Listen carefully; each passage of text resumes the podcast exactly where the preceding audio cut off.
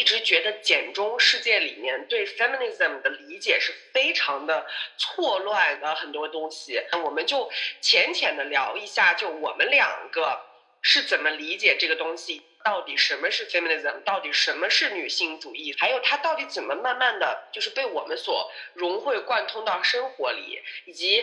很多对她的误解，其实有很多搞不清楚什么是女性主义，并且误会她的人，她本人其实是一个天然女性主义者，但她却不自知。就我就觉得有点好笑，你知道吧？所以我一直想找个机会跟你聊聊这个事情。假如生活欺骗了你，你还有我呀。假如有套套，假如有套套，我们开始吧。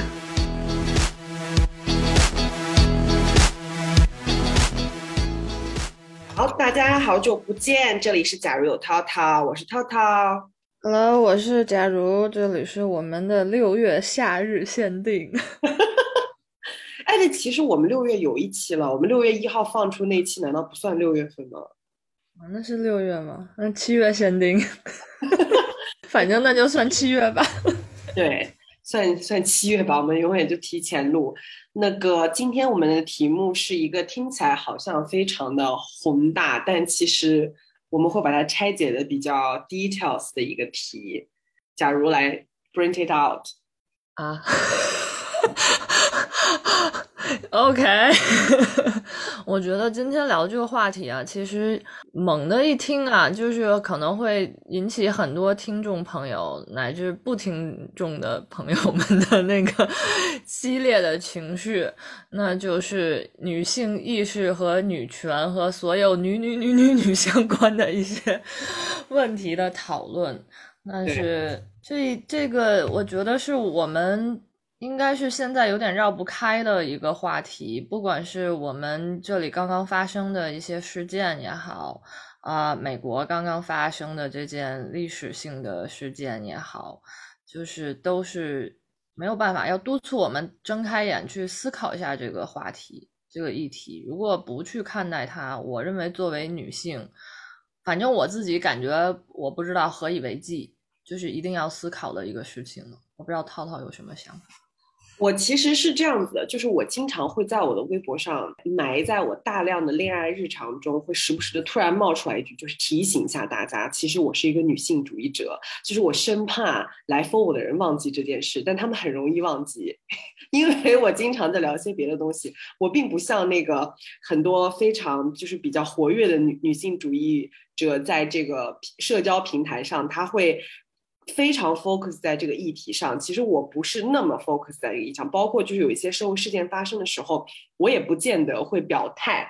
但其实我是一个非常纯粹的女性主义者，就我很怕人不知道这件事情，所以我时不时的要出来提醒一下大家。但我我感觉我每次出来提醒大家的时候，都会有我的一些 followers 感到震惊，就是他们居然不知道，或者他们感觉不到我是，I I feel really like offended。To be honest，我觉我觉得挺被冒犯的。我每次看到有人不知道我是，然后得知我是以后受到重击或者 unfollow 我的时候，我都会非常的 confused。我会觉得，哈，我表现的不够明显吗？虽然我可能不是那种就是总是在这个议题上表态的博主，但你觉得我我看不出来是一个女性主义者？我觉得会有一些迷惑性啊，因为你经常聊一些恋爱的事情，可能很多人封你也是认为你是恋爱博主吧。而且国内的，反正就是一些平台，我们知道上面，我我发现一些倾向，就是如果我说我是女权主义者，我好像就要不婚不育保平安。然后我很少见到一些他会讲自己私人领域，就是幸福的爱情和快乐的爱情，然后又同时是那个女权主义者的博主。嗯，很少见到有这样的人。这可能就是我们今天为什么要搞这期节目的重点。因为实际上，虽然我们假如可能在社交平台上表露的不多，但她也是一个 enjoy love story 的女人。你们可以去听我们这个节目的初期的那些，当她还沉浸在 快乐中的时候的那些节目。就是我觉得，为什么我我一直想做一期这个节目。我一直觉得简中世界里面对 feminism 的理解是非常的错乱加浅的很多东西，然后呢，我就特别想找个机会跟你，也不能说是深入吧，因为这个题其实挺大的，要深聊要聊很长很长时间。我们就浅浅的聊一下，就我们两个是怎么理解这个东西，以及我认为的。不能说是百分之百正确，但是我觉得比百分之八九十的误解了这个东西的人理解是要正确的。到底什么是 feminism？到底什么是女性主义？以及什么是女权主义？女性主义、女权主义，它是一个东西啊，就是 feminism 的中文翻译而已。就是我们怎么去理解它，以及它到底是什么东西，还有它到底怎么慢慢的就是被我们所融会贯通到生活里，以及。很多对他的误解，这是我我想主要今天跟你讨论的。还有就是有一个原因，就前段时间我不是也跟你讲了吗？我有一对儿非常喜欢的女性博主，然后她们也是经常会录呃会录播客，然后我也经常听。但是这两个女孩就一直徘徊在这个女性主义的这个悬崖边上，就是站不住脚，然后总是被她的，因为她们是两个女性的博主，所以她们有大量的女性粉丝，但她们两个人呢？是属于那种没有系统的研究和学习过女性主义，只是浅浅听闻，加上又是受到很多误传，加上受到我我准备跟你讨论的这些错误的。或者也不算错误吧，就是一些偏差的解释之后，他是没有去了解那个本质的东西，但是却先看到了这些歪曲的东西以后，他们得到了一个歪曲的印象，以至于他们至今都无法突破和真正的理解什么是 feminism。然后呢，他们就随着自己的一些误解随便去说，说的过程中非常讽刺的是，他们的粉丝大量的都是女性主义者。你看，就是其实我我待会儿就想跟你说到这个，其实有很多搞不清楚什么是女性主义，并且误。误会他的人，他本人其实是一个天然女性主义者，但他却不自知。就我就觉得有点好笑，你知道吧？所以我一直想找个机会跟你聊聊这个事情，这也是其中一个原因。嗯嗯，我突然想起来，可能套套有这个意向，可能是去年是不是就有一次想说了？是的，好像我就觉得我还蛮早就想跟你讲，但是又觉得我这个人特别不喜欢给别人就是照本宣科，或者是特别正确的去讲道理，你懂吧？我当时就想以什么角度跟你聊这个呢？这个很难，就是去，就是我跟你讲一下什么是这个东西，我的发展史给你讲一遍。我很讨厌做这个事情，可是我有时候觉得很多时候好像简体中文的用户们被什么东西给卡住了。就是他好像缺了一个东西，然后这也是我一直对很多人不能够理解什么是 feminism 这件事情，然后就觉得有点啼笑皆非。我是觉得可能到了不得不给你做这期节目的时候了。嗯，我是觉得各方面的事件确实来到了一个 历史性的时刻。我是一个女人，我觉得我在这里也自曝一下，我觉得我是女权，然后我甚至可能能在某些时刻。大部分时刻称得上是那个拳头的拳，我我我不怕别人骂我女权的，我就女权了 又怎样？我我对我是有一点点倾向，是我根本就不 care。一些简中那种网络上说你是就是要鉴定到底是哪个拳了，嗯，无所谓。我甚至有点激进的觉得，当你一个女孩，你觉得你喜欢女孩，然后你你想做一个很好的女孩，你也鼓励周围的朋友、女性朋友做很她想做的女孩，就是你鼓励她成为她自己，你就是女权。说实在就是这样，我觉得，所以我很讨厌那种鉴定。觉得最可笑的就是有人去做这个鉴定的时候，鉴定人他本人有的时候是天然女性主义者，他不知道。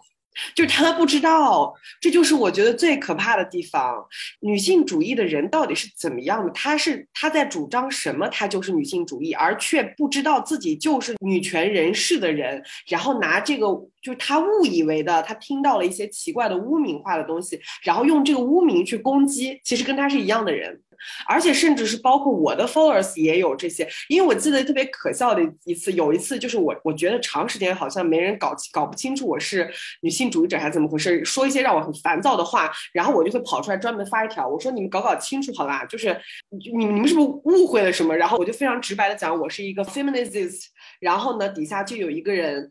好像就是回复说，套套，我觉得你这样才是真正的女女权，就是他开始坚定了，你知道吗？我觉得你这样才是真正的女权，你怎么怎么样，也是一个女孩说的。然后这个女孩的回复，她是她也没有很凶，她就是很善意的，就是表达了一个她的误解吧。Anyway。然后有我的另一些粉丝就是回复了他，就说其实女性主义是什么什么什么，各种各样都是，不是套套这样的就是，而那样的人不是，而你会有那种误解。其实就包括给我留第一条言说套套，我觉得你这样才是真的女性主义的那个女孩，她自己本人就是天然的女性主义者，她却不知道。这个就是我当时啊，好混乱，天呐，我到底生在一个怎样的对女性主义的这种。误区的这种环境，而且这个池塘已经就是破败不堪到了极致。我有一种环境任由它越来越糟糕的这种感觉，所以我就觉得说，我们需要起码在我们的节目里稍微的浅谈一下这件事情吧。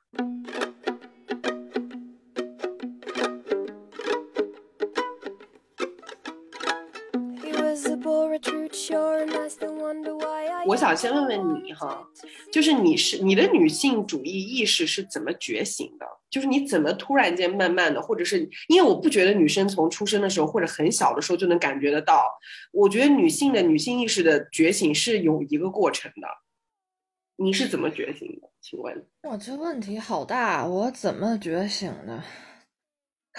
嗯。我觉得我其实从小还真的，说实话，我家可能就不太一样，因为我我我不认为我父母是女权主义或者女性主义的父母啊，但是我觉得我家庭来讲跟一般的家庭有点不一样，或者说和我初入社会以后见到的很多家庭有点不一样，是在我家，我爸爸只要他在家。他就干了大部分的家务活和零零散散的事情，然后他也要为这个家庭去，比如说赚钱或乱七八糟的。然后他很支持我，就是想干嘛就干嘛这种。我觉得我好像从来没有体会过一些我在网上帖子里看到，就是那种又无能又要当爹的爸爸。就是我好像从小就被他鼓励。去追求我自己，我觉得他在他眼里好像没想过我是一个女儿或者是一个儿子的这件事本身，其实对于我来说就是一种帮助或一种就是女权能在我心里扎根的一个温床。然后，而且我记得我从小成长过程当中，其实我跟我爸爸最喜欢讨论的是很多社会的热点的大事件。就他们不会说女孩子想这些干嘛呀？你去画画吧，你去干嘛吧？就是我们会去争论这些事情。我觉得好像从来没有被区别对待的这个感觉。然后我看周围很多帖子是好像好像说一个女孩子，你的父母就会有对你作为女孩子的要求。我没有感受那么多，可能会有一点，但是我没有感受那么多。然后很多。帖子，包括我上大学，就是我包到宿舍第一天的时候，我的那个室友后来跟我说，他当时超级震惊，因为他发现我们三个人进了那个寝室以后，是我爸爸一直在那个床那里就忙前忙后的帮我去做很多事情，我跟我妈在旁边看着，然后我就觉得啊，这不是很很很正常吗？他就觉得怎么可以不是女人干这件事呢？然后我就哦，原来原来世界并不完全都是这样，然后。可能就是因为性格上本身就这样，就有点要强。我从来没觉得说我是一个女的，我要怎样。后来又去了芬兰，在芬兰待了几年。芬兰其实也是一个女权，就是程度发达程度应该是世界排前五的一个国家吧。包括他现在总理是一个女性，然后在当年其实也是呈现出了 更平等的一种状态，但他们那个。状态可能放到国内来讲，又是一个好像超越了我们想象的一个状态了。在当年我去那里的时候，我是很震惊，就是我看到很多女性照顾男性，但是好像那种照顾不是我们这里的，因为你是妈妈，然后你是呃女朋友，或者说你是妻子，呃，你就要照顾。一个男性，而是好像就是那些男性弱呀，所以我作为一个女性，我就扛起来一些我能干的，就是他们很个人主义化，我觉得。就是就是说旁边有一个很弱的弱鸡同事，那我我是一个很强的人，那我就上啊。但这个很强的人他恰巧是一个女性，就当时那个冲击，我觉得对我其实也挺大的。这个现象就是我待会儿想跟你说的，其实我觉得在很多欧洲，尤其是北欧国家，他们其实已经到了。呃，女性主义运动的很后面的地方了，就是你说的这个现象，已经是在第一层、第二层之后的第三个阶段，就他们已经到了，呃，因为女性主义已经发展了很多很多之后，男女开始接近平权的时候，他们就更加的在意个体，而不是群体。你会发现，就是以个人的，呃，叫做。个体经历和个体例子来做一段关系的阐述，或者处在关系中，而不像我们，因为我们还处在非常非常初期的那个阶段，还很混乱，而且还会倒退。所以很多时候，当你去拿北欧的这些单独的 case 来讲的时候，我们甚至难以理解。你会发现，就是你甚至还好像需要用初期的理论去批判它，甚至会觉得啊，这样不对吧？就是初期的女性主义的这个阶段的人，甚至都无法理解已经到了第三四阶段，就二三阶段以后的人的问题。我待会儿还会想跟你讲，就是法国人的那个，就是咱们上次不是说到了吗？那个第二阶段的那个对 Me Too 的那个反馈，甚至被拿来在零阶段的人就是误解甚至误读，这个东西都是我待会儿想跟你说的。你继续讲，你继续讲。那我们待会儿回来再细讲在芬兰这一段经历好了。嗯嗯。呃，对，因为那里我也觉得他们其实也有一些他们太发达了，到现在也反而因为发达带来的一些问题。然后在芬兰可能就是我就很，我觉得很正常。我是一个女孩，然后周围的人也都是没有说你是一个女孩，你应该怎样。然后大家就是互相鼓励嘛，互互相玩耍。但是我觉得近几年啊。近几年，这个意识特别特别的开始旺盛，其实是因为一个被简中封掉的女性博主，就是李。我待会儿会把你这个名字后面两个字逼掉，我觉得大家应该知道。嗯嗯，知道这位博主的人，应该就他有一个搬运的那种粉丝就会。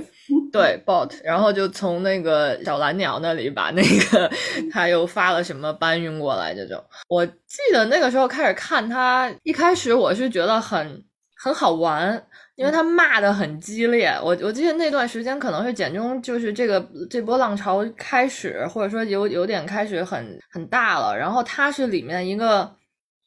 说话。完全没把门的，然后那种讽刺又讽刺的特别狠，然后脏口也随口就来，但是他就把很多那种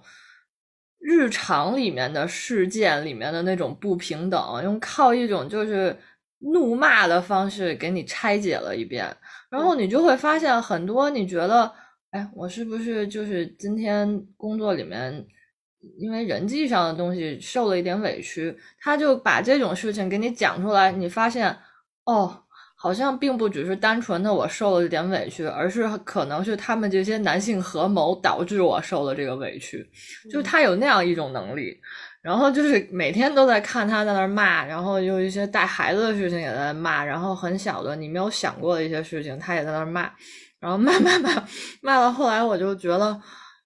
我不能那么单纯的想到说，可能一些事情只是我跟我男朋友的一些冲突，只是我跟我同男性同事的一些冲突，只是我跟我男性上司的一些冲突，他背后其实有很多的很深刻的一些理由，然后他真的是一个挺犀利，然后又讽刺又很有娱乐性的博主。如果大家有条件，我真的希望大家去看一下，就是。当然，看一段时间你要脱一下敏啊，因为我觉得他也稍微有点偏激，就是他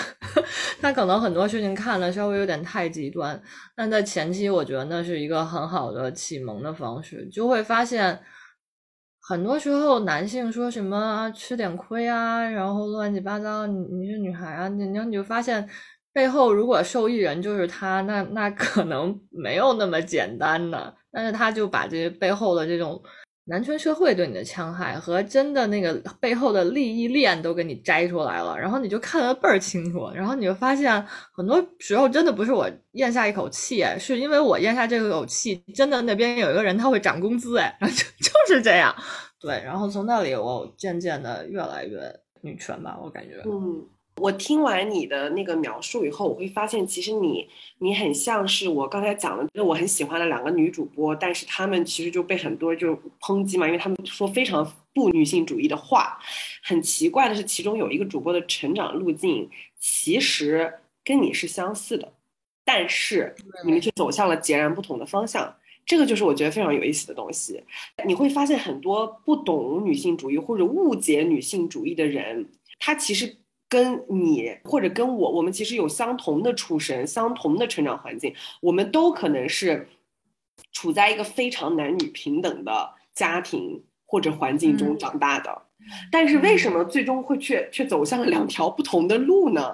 看到你，然后我又看到那些人的时候，我会特别理解。既理解他，也理解你，因为我就是从他们的那条路上转到你这条路上来的，而且我是很早转过来的，所以我非常的清晰的意识到他们卡在什么地方了，以及我也知道有些人为什么没被卡住。我来讲一下我是怎么产生女性意识的吧。我的前史非常有意思，因为我上网很早了，就是我可能我十四十四五岁的时候就已经在同人圈混，然后我可能十六七岁的时候就已经被人叫大大太太那种，就是我十几年前曾经是二次元的大佬，就是我非常小的时候就已经经历过，现在的人可能三十多四十岁的时候才会经历什么被网暴啦、被掐呀什么的，我们小时候天天要面对这样的事情，天天在网上。跟人掐架，所以就是很早的时候，我就已经相当于在网上混迹了。幸好就是现在 blog 这个东西已经没有了，因为我们从小就是自己做 blog，然后自己以前还用那个以前的人家那种公寓的网站去做 blog，后来我们就开始自己买自己的就是域名，然后自己做自己 blog。而一度我的 blog 就是在微博之前的时候，我的 blog 就是很多人 follow 的，当时就是天天在看我写的东西。幸好现在这个 blog 已经随风而逝，已经不见了。但凡如果有有心人去搜索我二十年前的黑历史，他们可能甚至会找到有一篇，有一篇我记得特别清楚，大概是我在高中，我当时在我的 blog 里面写说。我是一个非常重男轻女的人，然后我还说，我我以后一定要生儿子什么的，反正我当时就写了很多这样的话。而且我记得，因为生孩子到底是男儿子还是女儿的问题，因为当时跟我一起混的这个圈子里面的很多其他的大手们，他们都是天然的女性主义者，就是他们那时候不知道，你知道吧？就他们搞不清楚，但他们从小就是那种。一定要站女生的那种，而且他们特别喜欢女儿，他们一定会在群里面大肆的讲女儿有多么多么好，甚至说一些非常可怕的话。二十年以前，他们说如果生出儿子来就。然后我是唯一一个跟他们唱反调的人。我说为什么？我觉得男孩可可爱了。然后因为要跟他们唱反调，我特别生气。然后我就专门写了那篇 blog。写完以后，我还自己说我挺我还挺奇怪的。我身为一个女性，但是我却重男轻女。我我直接就这样写出来了。而且我还记得那篇文章写完之后，有一个男的给我的回复。那个男的好像也是二次元里面的一个一个，反正就是一个混论坛那个男的吧。他当时给我留言，他是这样说的：我感到非常的奇。怪，我还从来没有见过像你这样的女人。身为一个女性，却重男轻女。他是这样留的言，然后我当时想，这谁啊？然后后来发现是一个男的给我留的言。但是这个留言在我心中印象特别深刻，以至于到现在为止，过了过了快二十年了，我很多东西都不记得，但他那个留言我记得特别特别清楚。那个时候就是我处在一个。就是被父权社会养大的既得利益者的思路，因为我生长在一个一点都不重男轻女的家庭，然后呢，我也生长在一个呃，父亲其实是在我的人生中占据了更重要地位的一种关系，然后因为我成长过程中从小就是我照顾我爸这个这个这个关系。但是我的那个状态又跟北欧女性现在这种照顾他们的男朋友是完全不一样的，是处在非常低级阶段的，是自我奉献的、牺牲童年的去照顾我爸，但给我形成一种男性是弱者的印象，就是我觉得男人是非常可怜的。其实这个思路是典型的女性主义的底层思，就是它其实涉及到了一点底层，但是我当时是没有。就是这个思路没有活在一个女性主义有有存在的一个空间里，我活在一个就是男权文化和男权主义非常强的空间里，然后产生了这样的心态，这个心态就会把我导向另一个方向，就是。其实我觉得女性已经很强了，而男人非常的羸弱，他们是需要关照的，就是有种不要再欺负他们了，他们已经很可怜了的这种奇怪的感觉，这就是我小时候产生的想法。但是这个想法如今跟我的女性主义思路是融会贯通在了一起。你你就是当我现在用女性主义的角度去回头看的时候，男人的确是很可怜的，但是他是另外一种的可怜，跟我小时候理解的可怜完全不是一回事儿。因为我小时候是以为这个世界女性是掌握更多权利，而男性是被压。压迫的，因为我我我从我自身的就是我父母的情感关系里这样总结出来，因为我觉得我爸特可怜，动不动就哭，然后动不动就弱小，然后在我爸和我妈的关系里面，强势的是我妈，我妈说不要他就不要他了，我妈说走就走了，我妈就是说享受新生活就享受新生活了，说有钱就有钱了，而我爸就是又穷又无能，然后呢又没有，也不是没有人爱了，但是就是在他的口中，他是一个多么多么可怜的人，所以在我眼中看来，他就是非常羸弱的。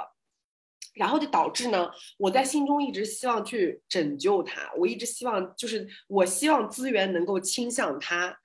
资源倾向的那一方在人的意识中一向都是弱者，就是是这个社会中被欺凌的那一方，他才需要更多的资源。而那个时候我建立的感觉就是女性非常的强悍，男性是这个世界资源的弱者，这就是我小的时候的感受。所以甚至包括在那个我的那群女孩朋友在群里不停的说，如果生出来儿子就要。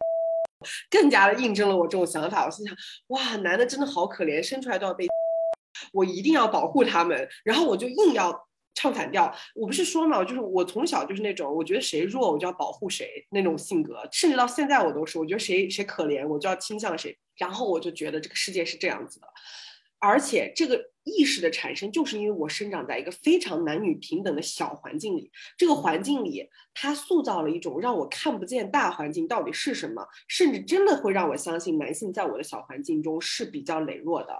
我发现我这个思路就跟我当时我说的两个女主播里面的其中一个女孩非常像，她就是生长在一个顺风顺水，同时。无论是身为男性还是身为女性，他都被他身为身边的人尊重。然后在他的意识中，因为他其实手中是掌握着一点利益和权利的，这种感受让他高于哪怕是男性，但是没有他手中权力的那些男性又略比他低。他刚好在这样的一个处境中，他在这个环境中，他的感受就是男的的确还挺可怜的。包括他们身边的朋友很多都是那种男女情感关系里面女性都比较厉害，包括她的闺蜜也是。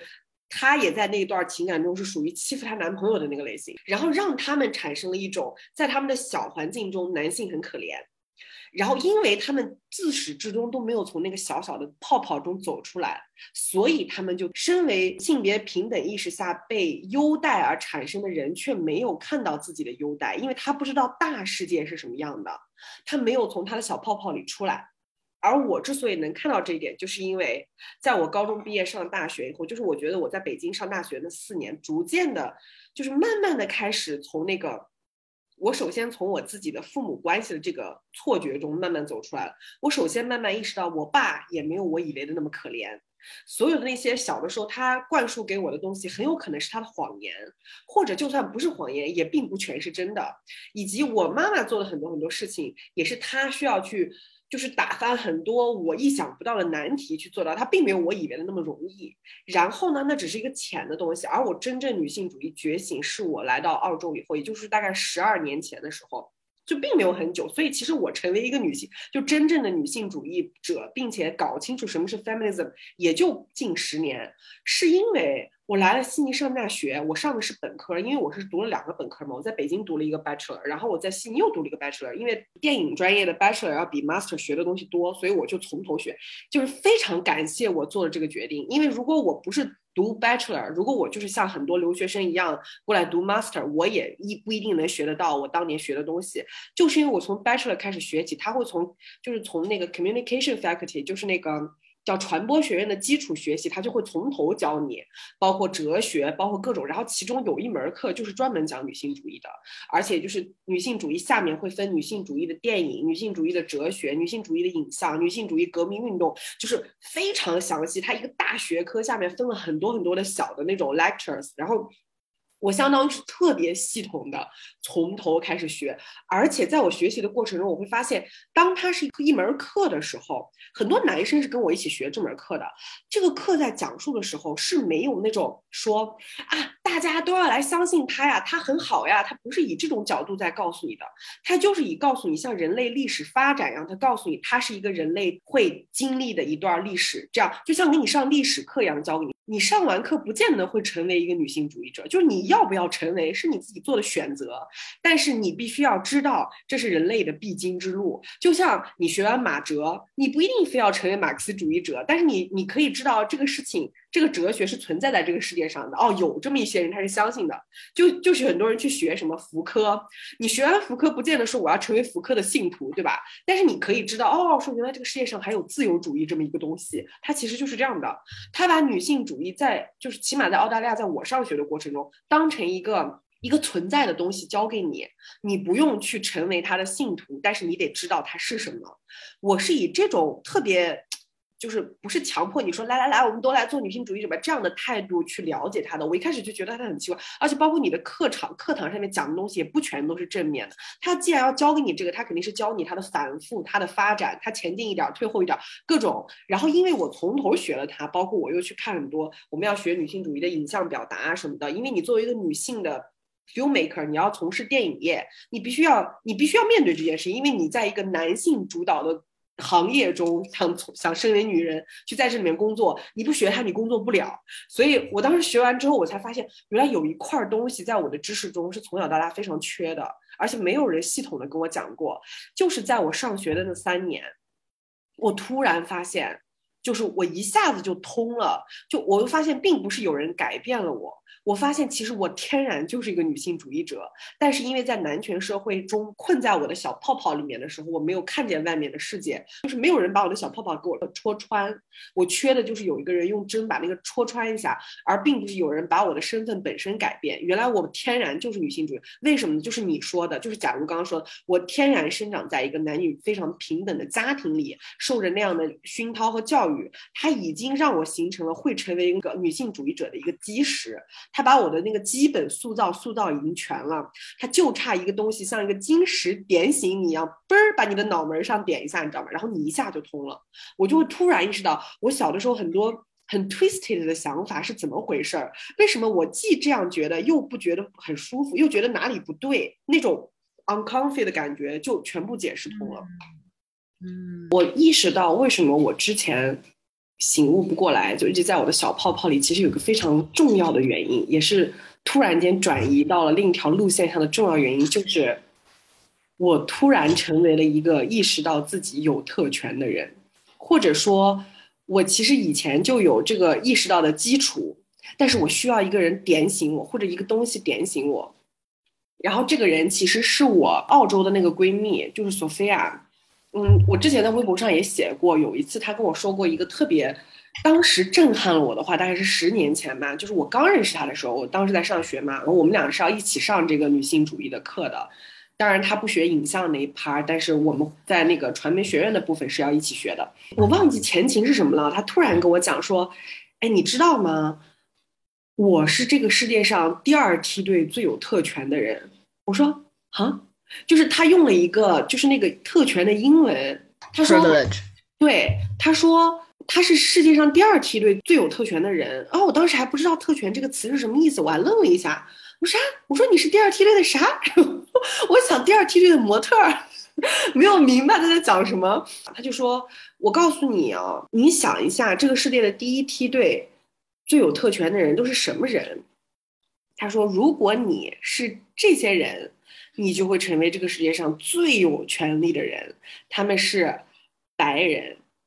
男性、年轻、中产阶级、金色头发、蓝色眼睛、性向顺直，也就是 straight man。他说：“如果你符合我刚才说的一切，你将成为在这个世界上不出大意外活得非常顺风顺水的一群人。”他说：“这一类我刚才讲的这些东西全部都符合的人，是这个世界上特权的第一梯队。”然后他说：“所以我在第二梯队。你想象一下，我跟第一梯队差在哪儿？我说你是个女的，他说对，我在第二梯队。然后他说，那你想象一下第三梯队是什么？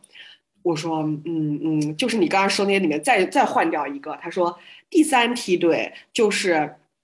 把刚才那些都换掉一个，但是把女再换成男，就是第三梯队。然后你再把再把刚才第三梯队里面的男换成女，就是第四梯队。他说这个梯队就是这样这样，每缺一个的下一个就是靠转换性别来完成的。他说永远都是在所有的梯队里的那个更高一级就是把性别换成男，更低一级就是把性别换成女。他说这个就是这个世界的真相。那个时候是十几年前，当时我们在上大学嘛，就是我到悉尼上大学，我真的是非常震惊。我是比苏菲要大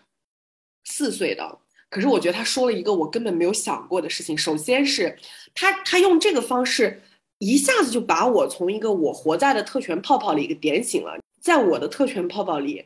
我在苏菲说的那个世界梯队的很下面，不只是因为我是女性，还因为我不是白人，以及我不是金发，以及我不是蓝眼睛。就是，所以我在很多很多很多的层的下面，可是这个很多很多层的下面，如果我不是生在一个他这样的人面前，我是感觉不到的。我是感觉不到，原来世界是更偏偏袒他那个方向，而不偏袒我的。因为在我原来的那个小小的泡泡里，我活在一个男女平等的、家境很不错的。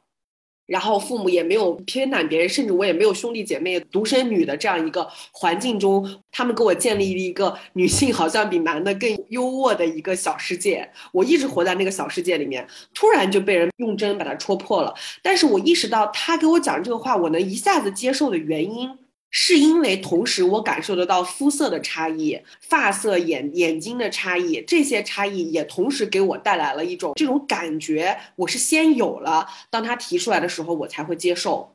而很多很多的，就是我刚才说的，如果她从小生长在那种非常男权，但同时又非常偏爱她的环境中的女性。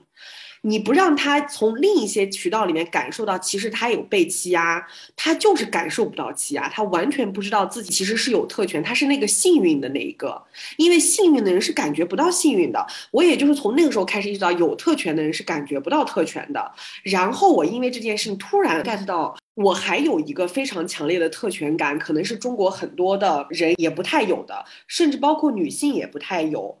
就是。反正我给你们讲一个小故事，就你就知道了。就是有一次，也是我的一个粉丝，因为我的粉丝大部分也是女性主义者嘛。然后有一天，我们大家一起在，就是在我记得在群里还是哪里，就抨击男人的时候，就男的又怎么怎么，男的又怎么超级让人生气的火大的时候，大家都在抨击。然后我就说了，我说拥有特权的人是感觉不到特权的，所以有的时候呢。我都懒得去抨击，虽然我也抨击，但是我有的时候看到那种无法从从特权中意识到自己有特权的人，我没有那么大的焦灼和 anxious，我没有，因为我太知道活在特权里的人是怎么感觉不到特权的那种 feel 的。然后有一个女生就回复说：“为什么他们感觉不到？他们怎么能感觉不到呢？这个世界明明就是如此的不公平。”我说：“我给你举一个例子，中国的就是大部分的人。”在高考的时候，经常会抱怨就是少数民族加分这件事情。然后我当时就说这个了，我说你觉得给他们加五十分、六十分，甚至加一百分，你觉得公平吗？然后那个女孩就说：“哦，你要是这样说的话，我觉得是不公平的。”然后我就说：“那你在说这个话的时候，有没有一种你此时像一个男的在对？”我们女性主义者说这个世界不公平的时候的那个反应和回复和那个说的话的语气，你觉得像不像？那个女孩当时说：“我觉得不是很公平，而且我对这个事情也经常一直有有一些不同的看法。我觉得不应该就是怎么样。”她当时罗列了很多看起来非常的有道理的话。我说，在你罗列和不应该和这样讲话的时候的那个语气，我只要把里面的一个词换掉，就跟现在大量的男人。在为他们的性别说话的时候，而且还要装出理中课的样子，排列一二三四五的时候的那个，你的语气、用词、说法都变得跟他一模一样。你有发现吗？就是当我们处在有特权的那一方的时候，我们也是意识不到特权的。他说啊，我们为什么是有特权？我没有感觉到我们有特权。我说，倘若我给你一个机会。你觉得那些优惠的，就是比如说高考加很多很多分，加几十分、上百分，我也给你加这个分，就是全部都加给你，但条件是你要去过那个少数民族的人过的生活，你跟他交换你的人生，你出生在那个家庭里，从小那样长大，你愿不愿意？他说哦，那我不愿意。我说一样的话，我问过很多男人，我说你们发自内心的说，你们现在有一个重新重生的机会，重来一遍，或者你转世投胎下辈子，你愿不愿意做女人？你知道我的所有顺直男的回答都是他们不愿意。都不愿意，不愿意的原因是你心知肚明的知道你的人生其实是比那一个人生，比你假设的人生要好的，你心中是知道的，但是呢，你又不想大声的宣扬这件事情，因为觉得不太好，你就不想说，但其实你是知道的。所以当我问那个女孩我说，如果我让你呃去过少数民族的人生，比如说你现在就生在一个偏远地区，比较穷困。然后呢，也不一定特别穷困，还行。但是你出生的时候，跟你的父母说一个语言，写一种语言的文字。你上学之后，你要再学一个语言，写那个语言的文字。同时，你还要再学一个语言，写那个语言的文字。而且，你上学学的那个语言和你再学的那个语言，都要比你在家里的那个语言学得更好。而且，你要用它去考试。你要考到第一名，你要跟所有用那个语言出生的人一起去拼，你要拼得过他们，你要跟他们上一样的学校，你要理解他们的文化，从头学习。你要从小学三门语言，并且三门语言都要学到非常非常好。前提是我给你加一百分，你愿不愿意过这样的人生？他在群里就没有讲话了。我说人就是这样子的，当我们有特权的时候。我们就是看不见那些没有特权的人在过怎样的生活，你是很 难很难突然间说来让我想象一下没有这些权利的人生，从娘胎里重新来一遍是怎么怎么样，要经历那些东西，甚至你听别人讲，别人说我很苦的，我要怎么怎么样，你也觉得这有什么呢？就这点苦，但是。换一下，让你来过这个人生，就是让你重新投胎，重找一个爹妈，从小重新来一遍。你心中都知道那个苦我不想受，真的有什么必要去受呢？能不受还是别受的好。我说特权就是这样一个东西。我之所以会有这个概念，就是当时苏菲，就是我在悉尼的时候，他给我讲，他就说有特权的人是意识不到自己有特权的，或者他其实意识得到，但是他无法去承认这是一种特权，因为一旦承认了，就好像。有特权的人就是有原罪的，有原罪是一种非常痛苦的感受，很多人都不想拥有这个感受，所以呢，他宁愿去用一些强词夺理、冠冕堂皇的借口去掩饰自己。其实是身在有特权的东西和环境中的，来让自己的行为更逻辑、更合理，然后让自己去享受这个特权的时候更加心安理得，而不要产生着负罪感和愧疚感。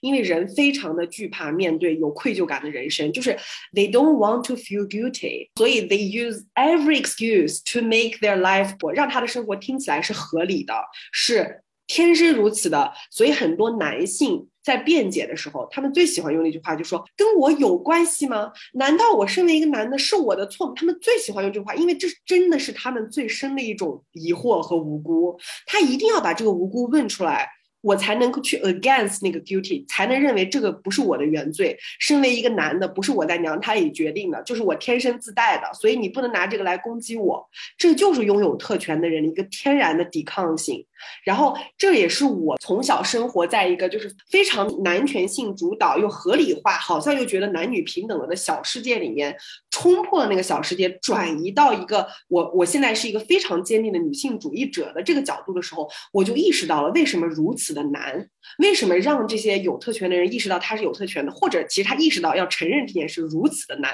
因为这是个挑战人性的事情，它非常的反人性，因为人是很自私的，所以。我一直认为那些能够对抗自己的动物性和人性，就是反他的人性来挑战他，说老子就是意识到了，老子就要承认这件事儿，我就说出来了，我就是有特权的人，而且我甚至愿意为了那些没有特权的人去抗争这件事情，把我的特权牺牲掉，我不要了，没关系的这些人。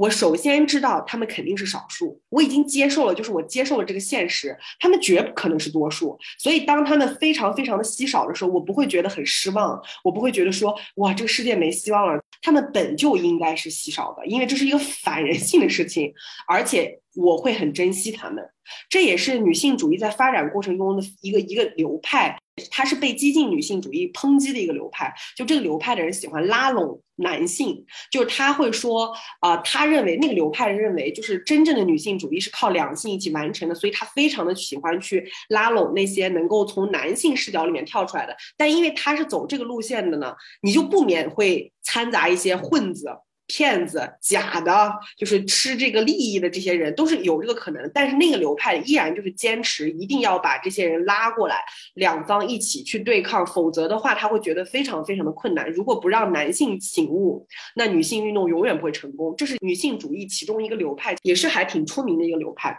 然后我本人是在学习的过程中成为了一个非常 typical 的自由主义女性主义者，然后这是一个女性主义的早期流派。然后细分的话，我是自由主义女性主义下面的一个流派，叫做 sexually liberal feminism。嗯，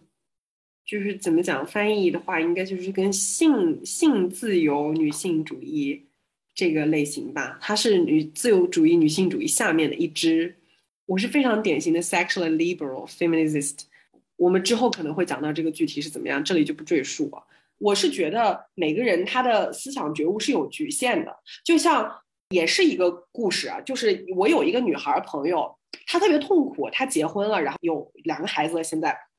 她其实是个天然女性主义者，但是呢，她没有那么的激进，也没有那么的活跃在这世上，而且她就属于那种简中环境中自然生长那种女性主义，她自己觉得哪里不对，然后女性很很不尊不受尊重，然后女性权利非常的被剥夺，她有那种厌恶和抗争的感觉，但她并没有系统的学习什么是 feminism，他们是这样，她是这样一个人。然后呢，她有一次在网上的时候，被她的两个友邻，就是不是很近亲近的那种人。大肆攻击，就是辱骂他，并且他觉得受到了侮辱，就是那个永林就骂他们这种结婚的人嘛，就骂他们什么婚驴啊什么的，还骂就是他还生孩子了嘛，然后呢就是诅咒这些人的小孩也不得善，反正就类似说这种话，然后什么反正说挺难听的，就非常激进难听的话，然后这个女孩就心里面特别的委屈和痛苦，她有一种到底怎么回事？我到底跟他们说的是一样的东西吗？我好像我跟他们都在反抗。这种男权的压迫，但为什么我们会有这样的互相攻击？为什么他们要来骂我的这种痛苦和？而且他就开始自我怀疑，我真的做错了吗？他就很困惑在这个里面，他觉得好像被严重的侮辱和攻击，但是呢，他又觉得那些女孩去抗争的东西也是他在支持，他很 confused，然后他就来问我。然后我当时就跟他讲了一个一段很长很长的话，在安慰他，也是我今天打算在播客里面讲的，就是其实它事关女性主义的一个发展和流派的问题。但是我现在不想继续说了，我想我想把这个问题反推给你，就是你听完我刚刚说我这个女孩朋友的这个际遇，你有什么想法？谈到婚旅这件事。我觉得其实是一个世界有点割裂的问题，嗯，这一点我觉得我们也没有办法去不去看待它，因为某种程度上，我觉得您现在所在的一个环境是比简中世界更为开放，呃，更为怎么讲宽松的一个环境，然后我觉得个人的选择的。范围其实也是更大的。我其实很能理解，呃，国内有一些看起来很疯的那些女权的女孩，她在网上说什么，嗯，不婚不育保平安。然后她说那个他妈婚驴，然后她他们就是搞了一些看起来好像很乌烟瘴气吧，或者说有些有些极端的言论。但是我我能理解，是因为我真的看到这几年的环境。大环境恶化了好多，留给女孩子的生存空间太少了。我我真的觉得，就是从我回国那一年，没有人考虑说，当时也有说男性的那个招标招工指数，就是比如说有一百个名额，可能男性也是要比女性多的。那个时候确实也这样，但是我我没有觉得那个时候是有一种。直接往你脸上扔，就是说，因为你是女的，所以不招你的那种感觉。就那个时候，感觉好像还有一点廉耻感，不会这么大摇大摆的有这样的一种文化行为。后来近几年，我就觉得好像我认识的所有在公司里工作的，只要是高层的亲戚，就直接说女孩不要，就是要当着我的面要说女孩不要。那就是已经面面慢慢就变成了一种，就是所有社会大层面就觉得。没有什么问题啊，因为你是女孩，所以你不要啊。所以我呢很能理解很多女性朋友们就越来越愤怒，然后甚至有点，就是像有点六 B 四 T 那种，因为没有一个生存的空间，甚至可能到了一种只要给钱，然后只要是一份工作，我可能都要去上的那种绝望的心情。我觉得他们有这样的一种心情，以后骂出一些这种很愤慨的话也很正常。同时，我觉得还有一个心就是为什么会骂出婚驴？确实，我们在网上也看到一些很 很让人迷惑的女性的发言，就是。嗯，豆瓣生活组有很多 这样的发言，朋友们可感兴趣可以去看，就那种这所谓的娇妻文学也好，或者就是你你跟他讲什么，这个女孩子她可能来这个生活组发言，她讲了很悲惨的，比如她老公。不着家呀，生完孩子就再也不理他，然后钱可能每个月给他两千呀，然后怎么操持家务啊，他也好惨啊，大家就去同情他嘛。同情完了以后反手他就要讽刺人家，那那可能就确实也会让人觉得，那我的同情都白费了，然后就会骂骂这样的人说婚礼啊。我觉得就是有一种两方其实没有看到真正的施害者、迫害者到底是谁的一种心情。就是到底是谁让这位太太过着这样痛苦不堪的生活呢？呃，微观来讲是她老公，宏观来讲是一个社会一个文化的整体的一个氛围。就她可能她老公，我我不知道她老公是谁啊，她老公可能就被这种文化荼毒，就觉得我是一个爷们儿，我就得那个天天在外面混着，我怎么可以天天在家那个就是搞这些就是小情小爱的东西？那也有可能，那有各种各样可能。她老公就是一个渣男，就觉得说啊，我要证明我是一个有那个男性魅力的人，所以要叫外面花天酒地找小三，都有可能。然后呢？这另外一边就是找不着工作这帮女孩子，或者说生存空间很小这帮女孩子，她们是更感觉到了。比如说我去招个工，都说啊，你学工程的呀，工程的你女孩子跑得动吗？然后你你去的那些，比如说我们都知道那个摄影机箱不可以坐呀，然后那个隧道不可以去啊，女孩不可以去，船女女生不可以上啊。就是各种各样的，从不知道什么年代传下来的一些奇怪的这种风俗，加上现在就是毫无空间的这种发展前景，就是会让这两方先斗了起来。但是那个既得利益者那一方竟然就神奇的神隐了，然后没有人看到他们在里面干了什么，这一群人就在后面偷着笑。我其实感觉这件事最有感触的是，就是吴亦凡的这件事。吴亦凡之后，马薇薇，然后还有燕公子这两个，都不知道哪几年说出来一些行为被挖出来，然后说他们支持人渣。我看到有男人骂他们，也有女人骂他们，有很多我认为是女权主义的女孩子也在骂他们。那个时候我是觉得有点难以理解。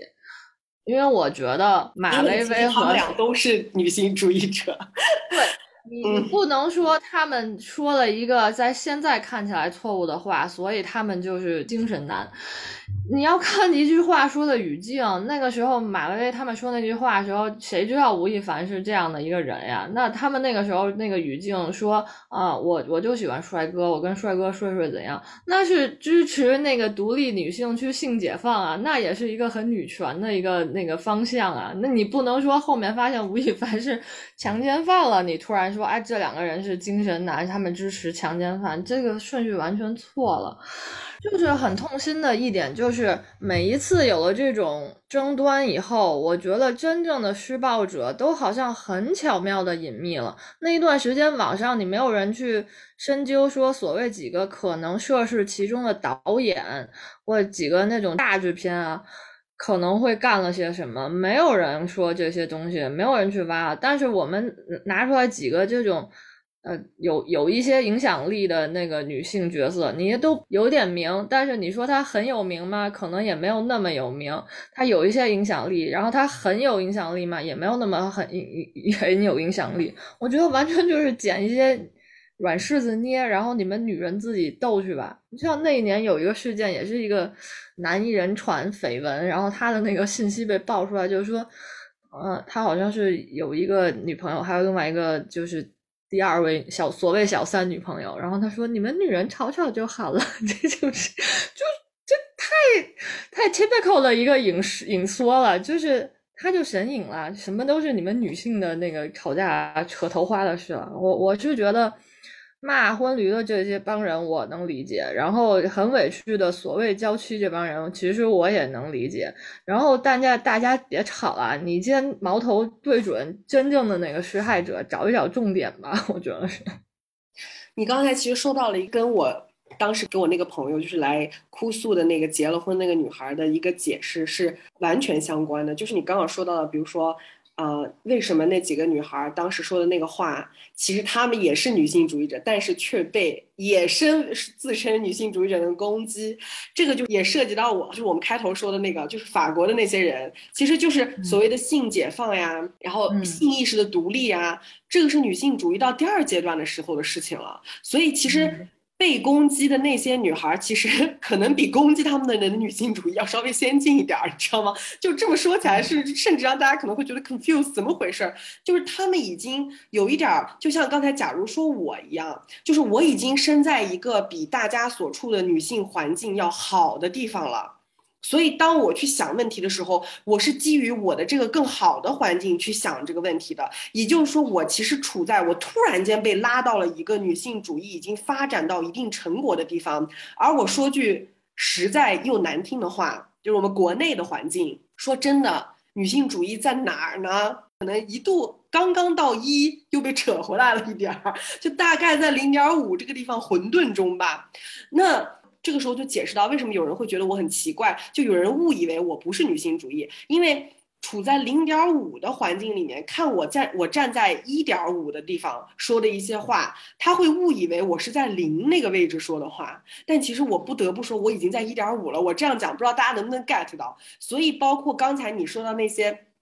被攻击的那两个女的，她们说的话，其实她们说的话那个语境是已经有一点站在一点五的位置了，但是你又会觉得很奇怪，没有啊，她跟我们处在一样的零点五的环境中啊，因为就像我说的，每个人他有自己不同的小泡泡的那个世界，有可能他小泡泡的那个世界已经比较先进了，已经往前去了。举个最简单的例子，就是我前面一直讲想想提的嘛，就是 Me Too 运动到后期的时候，中后期有一段特别可笑，就是很多简中的大家都觉得怎么回事呢？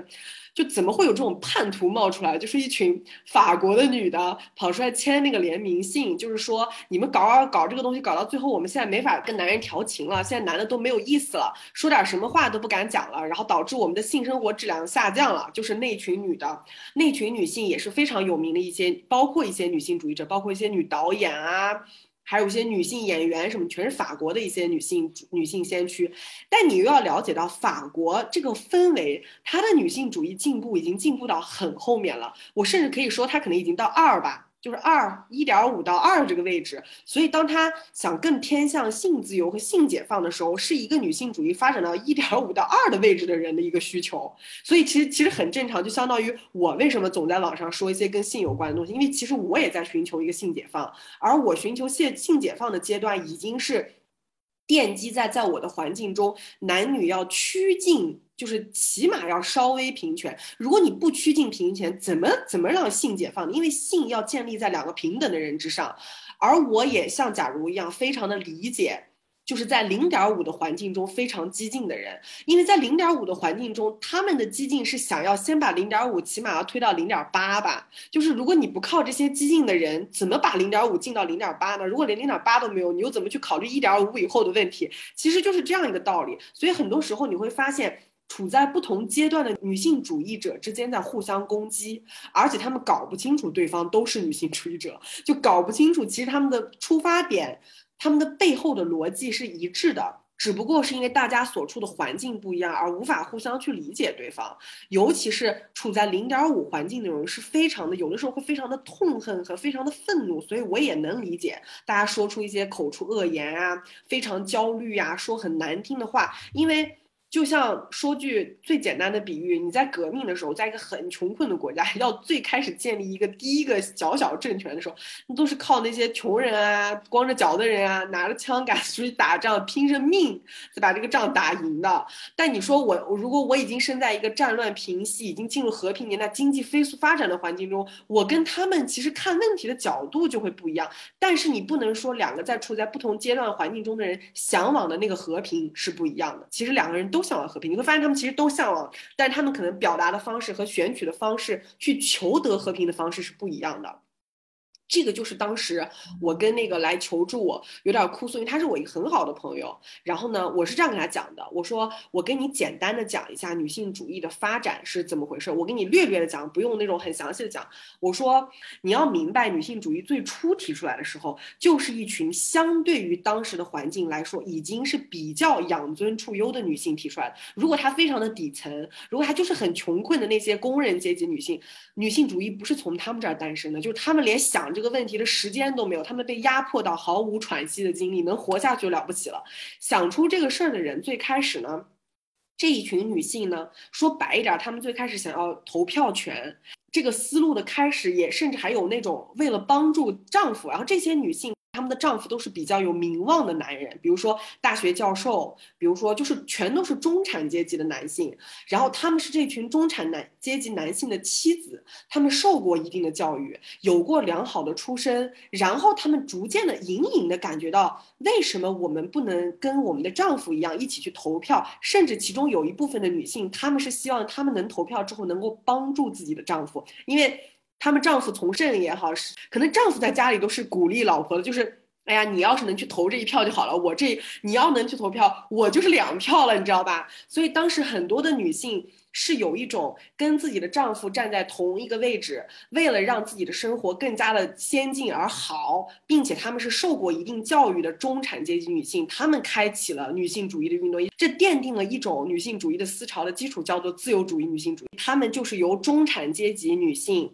主发起的，以主要推动政治权益，就是在政治上跟男性处于一样的权益，政治权益、受教育权益，以这个权益为出发点的。这群女性发起的运动，在后面成功了，就是他们让美国的那批女性有了投票权。就是你说她们有没有为女性主义运动有进步？当然有。如果没有她们，这个运动都发起不了，也没有人会说这是一个 philosophy，一个东西可以去值得研究。他们当然是有功劳的，但是他们发起之后，很快的。因为很多的女性都卷入了这个运动，有色女性的加入，底层女性加入，穷人女性的加入，她们就开发了女性主义的其他的流派。然后他们就指出，这第一群女性，你们是有局限和瑕疵的。你们的局限和瑕疵就是，哦，当年要完投票权，然后那些女孩就收手了，你知道吧？她们就觉得可以了，差不多了，就是哎，我们也可以投票了啊，受教育权益也更多，大家都可以去上大学什么的，或者是去参加体育运动什么的，差不多到这里就可以。他们并不想闹得更大，你明白吧？就是说，我不想把这事儿弄到最后，我老公啊也没有工作了，本来我们一家子其实生活的挺好的，突然间你要把我抓去坐牢。什么的，然后一下子我们家经济水准大失，我也不想这样。哎，你会发现有特权的人最终是会被特权局限的，就是中产阶级的女性最终被她的阶级局限了，因为中产阶级这个阶级本身就是有特权的阶级。这个就是最开始我说女性主义它一定会分出很多很多的流派的原因。为什么我说我是自由主义女性主义呢？就是中产阶级女性主义基本都是自由主义女性主义，就是我被我的阶级局限了。我当时跟我那个好朋友说的句话就是。我说你可能不是很纯粹，但其实你跟我差不多，你也属于中产阶级女性主义。就中产阶级女性主义呢，就是我虽然想要推动女性的权益，但它最终到根本的时候，最好不要动摇我本身的利益，你明白吗？就是我无法为了这个运动，我啥也不要了，我我们家里面财产我也不管了。我婚也不结了，就什么社会地位我也都不要，这些我也不管。我我可能是一个公司的什么高管，我辞职了，我就跟底层女性一起上街游行，然后每天就是对抗警察，你知道吧？然后你把我抓走也行。你知道会有这样的人的，是有这样的人的，但是他们是少数。就像我最开始刚说，有特权的人抛弃特权去帮助没有特权的人，绝对是少数。他最终会被自己的特权而局限。这个就是当时女性主义刚刚开始之后。马上被人发现的局限，所以女性主义就生出了不同的流派，包括后面的社会主义女性主义、马克思主义女性主义、激进女性主义，全部都是为了来反抗，就是最初停到那儿，就是当时把投票权弄完，觉得哎，大家生活已经不错了的那些已经可以享福了的女孩，她就说我要反对自由主义女性主义，我觉得你们太有局限了，你们这是一群懦夫，然后说老子要上去去打仗。然后他们就生出了新的流派，是因为他被他自身不同的权益和所占的位置和立场局限和分流了。但是有一个非常有意思的地方，我是安慰那个女孩是这样说的：我说你不要因为你可能是一个潜在自由主义女性主义而攻击你的那些人，他们非常典型，他们是激进女性主义，而且他们甚至可能都不知道自己是激进流派的女性主义，他们没有系统的学过，就像你也没有系统的学过一样，他们是天然成为的，因为你们所站的位置是不一样的，有可能那些女孩遭受到更多的苦痛，也许他们成成长在更加。男女不平等，重男轻女，有弟弟上不了学，或者是家境没有那么好，然后可能工作机会比你更少，所以他们就更容易成为激进流派的女性主义，是非常正常的现象。但是你要怎么坚定你自己的信念呢？我就跟他讲的，我说一个最简单的例子，我们都学过，一场革命它是怎么胜利的？当然，到前线去打仗的战士。主要靠的是他们，他们最激进，因为他们拿枪到处去杀人，但是他们也付出最大的代价，就是他们会死。还有什么样的人在在这个革命里在帮助这些人呢？后方的指挥官，也许他们不会死，但是他们在出谋划策；那些出书的文人，也他们不上战场，但是他们在不停的指导那些知识分子的流派，说我们怎么研究战术，我们怎么样在这个主义上胜利。他们出书，他们写杂文，他们像鲁迅那样子，甚至可能都不像鲁迅那么激进的文人，他可能像沈从文那样去写点什么小说、散文来揭示这个社会。难道他不是在帮助？他也在帮助。那还有一些人是怎么样的呢？他可能是文艺兵，他在现场给那人跳舞、唱歌，你会觉得他怎么就知道玩这些什么莺莺燕燕？难道他没有鼓舞那些战士吗？他没有让战士在上战场的时候得到更多的力量呢？那还有一些人呢？他可能是海外的侨胞，他什么都没有做，但他捐了很多很多的钱。然后你可能会觉得说，他跟我连阶级都不一样，可是他依然在为了这场革命的胜利做出努力和奋斗。所以我说，不同的流派的女性主义者就是这些不同的位置的人，他们所有的人都为了同一个目的，这个目的就是这场革命要胜利。你要知道，就是革命的早日成功是靠所有人一起努力的。那比如说，我说啊，没有海外侨胞捐钱，可能也能打赢这场战，可能但是就是要再晚晚个十年，或者是晚晚五年，对吧？哎，你有这笔钱，哎，刚好可能换了好设备，哎，早了五年，所以没有一个位置的人是没有用的。你说最初的那些比较软弱的、有局限性的自由主义女性主义者是没有用的吗？他们当然超级有用，他们起码搞定了投票权，他们起码搞搞定了就是受教育啊各方。面就是女性在政治上面的这个权益，而且他们推动发起的这个运动，他们难道不是非常非常重要吗？所以其实，嗯，最没有必要的事情就是不同的流派和位置之间的女性主义者，然后互相的敌视和瞧不起对方，因为没有任何一派这个运动都走不到今天，就是所有的人一起把它推动到今天的。是大家用各自的方式，你用你的方式，我用我的方式啊，你出钱，我出力，你是跳舞，我是唱歌，啊，你是写书，我是作画的，是大家一起。然后当然了，也包括最激进的扛着枪去打仗的那些人，最后他们死亡无数，是这样子。然后革命你才有可能往前进，才有胜利的那一天。虽然我们现在距离胜利还早着呢，我觉得最重要的一点就是你要认清楚你是其中的哪一种，但你也要知道所有的人都跟你是有一样的目的，就是没有人是希望这。想是革命输了的，大家都是为了让他赢，只不过用的方式不一样。然后你能看清楚这点，你就不会那么的痛苦，因为可能你就你就想象成那个那个穿着草鞋，然后又很穷困，拿着枪上战场，以家里面的人可能都已经牺牲光了的人，然后准备要去死的时候，他回头看着你那些文艺兵，可能把你骂几句，说你这个你这个是懦弱的什么什么东西，骂完他就去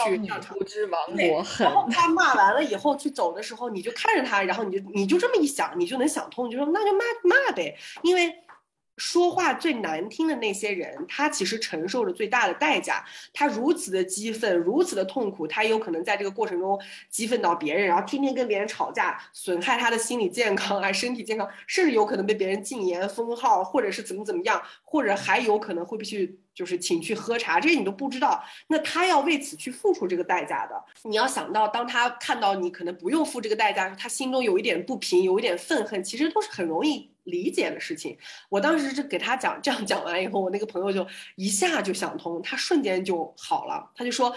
他说我我听完你说的话以后，我突然觉得好像我没有那么生气了。然后我也没有那么困惑和那么扭曲，就是他的困惑其实不是来源于对方骂他那个话，而是我到底在做什么呢？难道我不希望得到跟那个对方得到的就希望的事情是一样的吗？就他有一种，难道我是叛徒吗？难道我不希望女性的权益得到保障？难道我不希望女性的地位得到提升吗？他有一种自己的初衷被怀疑和自己到底是不是的这种自我怀疑。但当我这样给他解释之后，他意识到其实他和对方。他们的初衷都是一样的，而且这种不理解甚至也是可以被理解的。以后他一下子就想通了。而且我说，你作为一个就是偏向自由主义女性主义者的这个人，你要明白，你其实是幸运的，以及就是掌握着特权的。你起码过着更加优渥、好的、顺畅的生活。你起码勉强你在这些社会的这些 reputation 上，你不用去承担更多的就是对抗性，你还 OK。所以你你就把它当成是。你可以去享受的东西，以及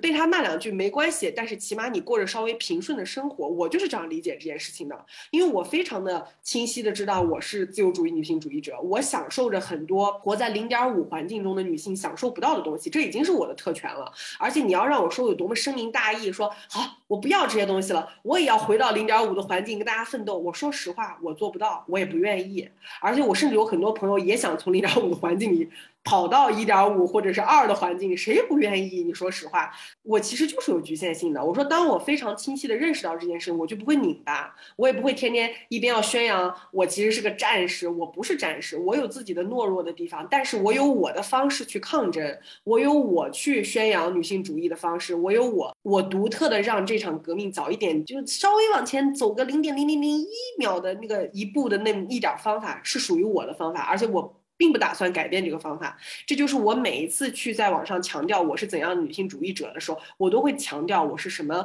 派别的，以及。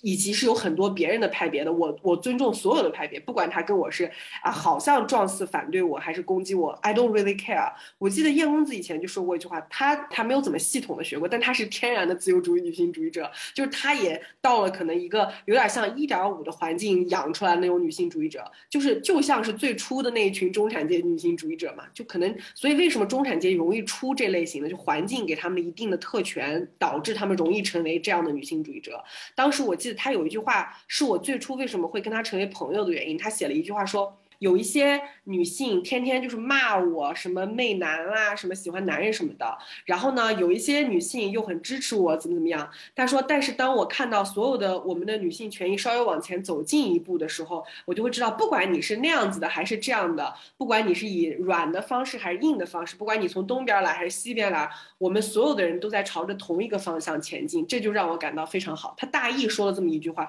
当时我看到那句话的时候，我就觉得，嗯，同道中人。而且我一。看到他说这个话，我就知道他是典型的自由主义女性主义者。因为自由主义女性主义者经常就是保持着这种想法，就是我很宽泛的接受你一切流派，而且我依然会做那种鼓励性自由，然后崇尚性解放的这个类型。嗯，你觉得我算什么类型啊？我我也不懂，其实我我没有研究过。你跟我是，你跟我是差不多的，只不过是因为。你就是你，你其实你的出身，还有你的呃做法，还有你的一些观点，其实你就是偏向自由主义女性主义。但是你因为生活在零点五的环境，你现在很有可能已经趋向于社会主义女性主义者了。我不知道，但我觉得我也很激进。其实很多时候我脾气上来，我也会去骂别人的。啊，你的那个激进跟真正的激进女性主义者其实还差得挺远的。那个流派就是激进女性主义流派的激进，可不是说是在网上说话骂人这样子的激进，那个激进是真的会丧命的激进，你能明白吗？你做不到，你还没到那个革命的那种。对对，他是真的会到街上面去，可能会被抓起来，他会跟人对抗的那种激进。而且历史上的激进流派，他就是做这个事情的，他真的就是会，我不甘心你们就这样子就停掉了，我我会我会去打仗的那样。说现在网上那种骂骂骂咧咧的这种呢，他心中可能向往那样激进，但是他在实际环境中还要考虑到我们自身的环境，真的是难以做到，很多时候是。他挺受这个成长环境的影响，他毕竟不像在真正的历史中的那些激进流派，就是好多好多人就是付出了很多惨痛的代价。我觉得你其实更像是社会主义女性主义或者马克思主义女性主义，他们是会比自由主义女性主义更可能是在你的语言里面你会觉得是要更激进一点。就没有那么享乐，没有那么软，但是也没有到真正的激进女性主义流派那么那么激进。我觉得刚刚听了你的这番话以后，我的感受啊，就是我之所以会有所谓的所谓激进的女权，就是我们简中里面所谓激进女权，只是因为 女性开始发表她的愤怒了，她在现实生活里面太愤怒了，她既不可能去骂她的领导，也不可能去骂她的爸爸，然后她甚至可能跟男朋友生气了，也只是回屋自己赌个气，就是太憋屈了。对，所以他只能上网来骂一骂，然后与此同时，我也会有一些困，也不是困扰，有一些疑惑，甚至说我可能更共情会骂人的这一批女孩子，就是因为你讲了嘛，你打了比方，就是刚刚那个比方，就是有一些是战士，然后有一些可能是。呃，海外的这种侨胞他出钱，然后有一些是那个文艺兵，然后有一些可能是我的义务兵或乱七八糟都有，有一些地下党，有一些是文人墨客。对，你就举了这个比方以后，我其实更，我反而觉得我更能 get 到这这些所谓激进女孩女女性的愤怒，就是在当代来看，眼下的这个社会来看，这一批。正好过着幸福家庭生活的女性们，她们到底是真正做了什么来推进女性的权益？可能这一部分确实是看不到的。我我觉得也是需要他们去宣传，自己去剖析的。就是我们到底做了什么？就是一蒙眼看过去，你可以说历史上的这这一这一群人他们做了什么，但是实际到每一天 day to day life，他们真实做了什么？这个可能也是一个宣传问题，但是我觉得确实，我也有点不知道他们做了什么。你这个问题非常好的说明了，你因为你身处在零点五环境中，你不得不这样提出这个问题。就是为什么我我说的刚才那些好像过得比较好的人，他本应该身处在他们已经战胜过的世界。你去想是不是？他们当年已经抗争过，那是他们的成果，所以他有一种我放下来了，我开始享受了。你会有一种说，那你也不能苛责人家，对不对？那毕竟那是他们奋斗了好多年，前进到现在。但咱们起步的太晚，甚至有点倒退，就是很甚至有可能在我们出现社会主义女性主义的时候，我们其实是一度变得非常的优越的，就是。为什么现在甚至有一些男的来就是辩驳的时候，你会发现他们忽然拿出一些论文，就是说什么中国女权是非常非常好。其实那个东西指的就是当年社会主义女性主义刚出现的时候，那都是多少年以前的事情了，而现在早就已经被怎么讲做被误读或者说是被淹没了。但你让他们拿出当年的那些文章证明，说我们在世界上好像还还被人家记过一笔，还被人家说你看中国当年搞出对，但是你会发现现在的人很多时候回忆那个时候的话，你把当年的人的话拿出来都会被四零四。你会发现其实。你现在的这个社会的人不承认当时的那个发展了，所以我才说我们曾经到过一，然后退到零点五了。但是你会发现很多别的流派的人，他可能是生活在二或者是一点五的环境里，他跟大家的环境是不一样的。所以在零点五的环境里，我也非常的能够共情和理解那些打引号激进，其实并不是激进流流派女性主义的人，对，因为他不得不这样。甚至包括为什么，其实你本人本应该是有点自由主义女性主义的，为什么表现的好像非常的过激的那种？不是激进，而是过激，是因为你身处在被困在了零点五的环境，你对这个环境。抱有着二重倍的愤怒，因为你本应该已经到一以上的地方了，你明白吗？我这么说你能明白吗，就是你的脑子其实已经适配在一个一以上的环境里了，因为甚至可能你在小的时候，你上学的那个时候都还在传递你一的这个这个这个概念呢。但当你长大，你突然觉得怎么回事？我的环境怎么变成零点五了？就是它退回去了。然后你的那种极度的焦虑和愤怒，就会让你表现的好像比较激激烈一点，就说我必须要这样抗争。然后你就会更加的不明白那些怎么回事，那些好像活着很很。安逸的人，嗯，所以在这一点，我觉得我不能理解的就是说，我如果说我本身可以成为像一个所谓就是更一点五的这样一批人，或或你说的自由主义的这种，但是我我我有选，我选择是我没有，就是我我感到了愤怒，我我会去骂人，然后我也会在碰到有一些这种疑惑的、恶心的男权男的那种。场合下，我会去控诉他，我也会去跟他吵架。但是我意思是在当下，我们都必须选择以不同的方式去表达我们的诉求，呃，去使我们的这个地位也好，或者我们的处境也也好有所改善。但是我很疑惑的就是，生活的很好的这一群女性，她们究竟真正的做了什么？来帮助女性的权益变得更好，你不能说因为历史上他们的这个阶层帮助女性变得好，所以现在这一群女性她们就可以安然的享用。我是在这里，我我觉得有一点不同的想法。说到了一个点，就是这样的人，尤其是女人，她本人生活在男权社会里面，她就是本来就是处在一个比较低的状态中，同时她给自己上了更多的局限和枷锁。倘若她的头脑不能打开，或者她没有学习过这个理论，她并且对此就是无法，她理不清她脑子中的一团乱麻，她就是无法放下手中的那些局限和枷锁。就是我当然看到他们局限，然后他们的无力感。但是某种程度上来讲，我认为确实就是没有做什么，其实是有的。但是因为你可能非常的愤怒，所以你看不见。我举个例子，比如说，比如说很多的女性学者，她们都是这个类型的人。比如说沈亦菲，嗯，我觉得沈亦菲是一个很好的例子，我可以认同她在推动这个社会的。但是你会发现她不是很激进，她不仅不激进，她有的时候还很迂回，而且她曾经被激进女性主义疯狂的。骂过，因为他好像在几次就是涉及到男女的问题的时候，他并不是就是所有的女的我都帮你明白吧？就是他会按照事事件的议题来去分析这个事情是怎么样，不是怎么样，以及他也有一些比较陈旧的婚恋观，就是我听过他的非常全的一些婚恋观，他有一些是比较先进的，但有一些受他的年龄和他的年代的趋势，他也有比较陈旧、略陈旧吧的婚恋观，他是混到一起的。但他同时又是个社会学家，他在一些大是大非的面前上，他是站得非常清晰的。他这个状态就是非常典型的中产阶级女性学术，然后她老公也是个学者，她很像那个，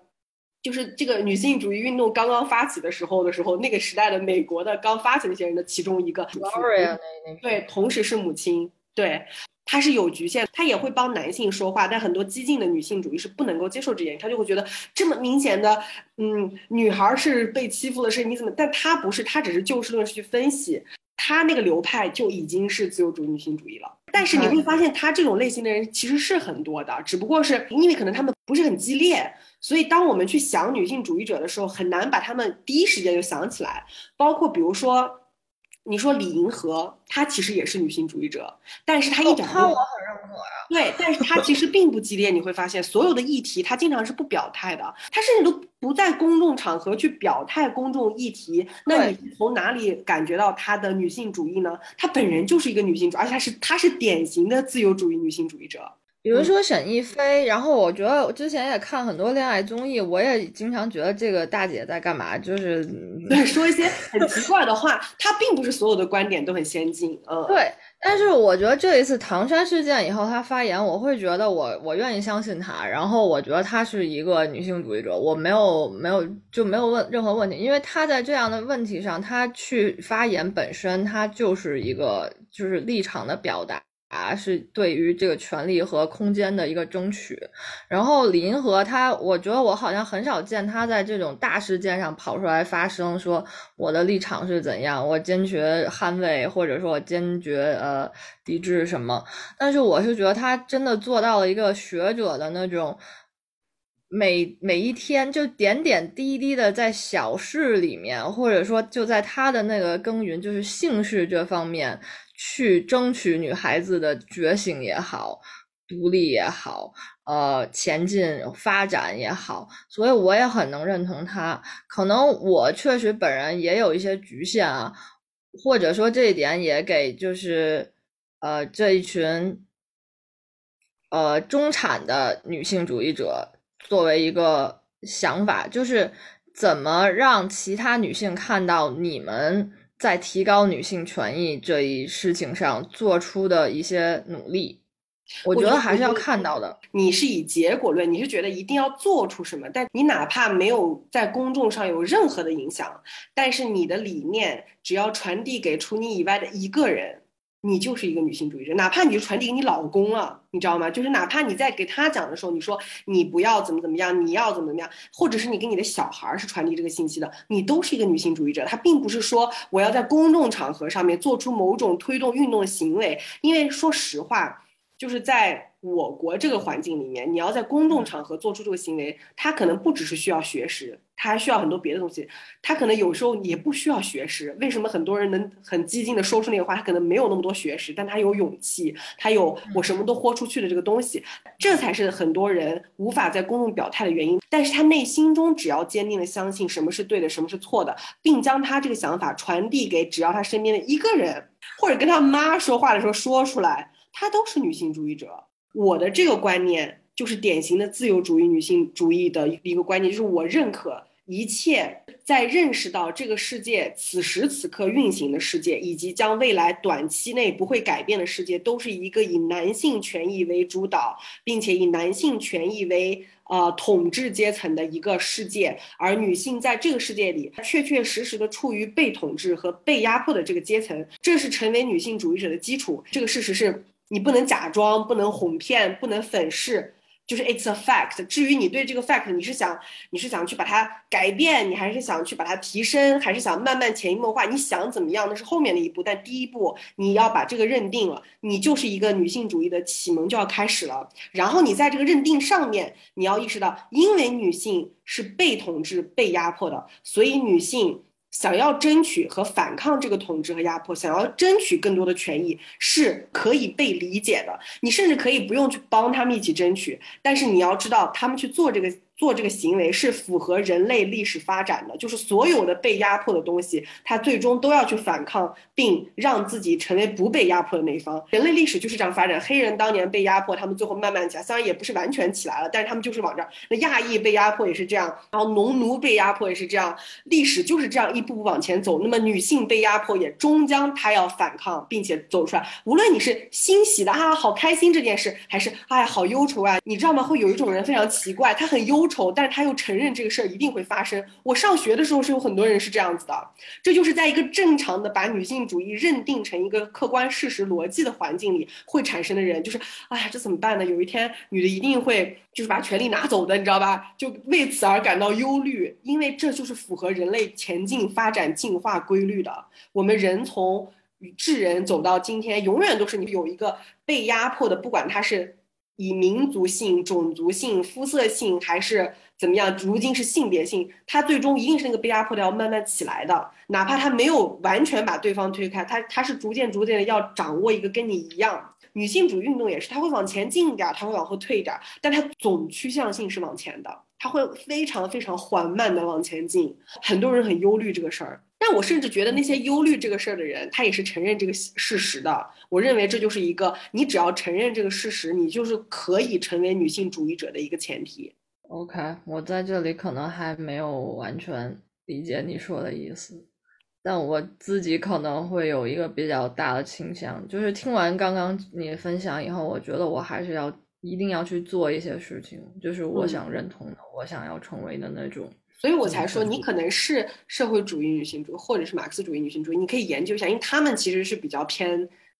社会主义女性主义，其实大家还挺能理解的吧？比如说那个谁，邓颖超，她就是典型的社会主义女性主义，她其实在社会结构这个层面上面，她其实是有做很多很多事情的，你可以明显的感觉到她跟那个。啊，美国的中产阶级的当年的那个女性主义者们的那个区别，就是因为她其实出身并没有那么差，但是她放弃了她的权利，你发现了，她走下去了，嗯，所以我才说，就是会放弃自己特权的人是有的，但是她非常的少，甚至周恩来也是女性主义者，她也是社会主义女性主义者，嗯。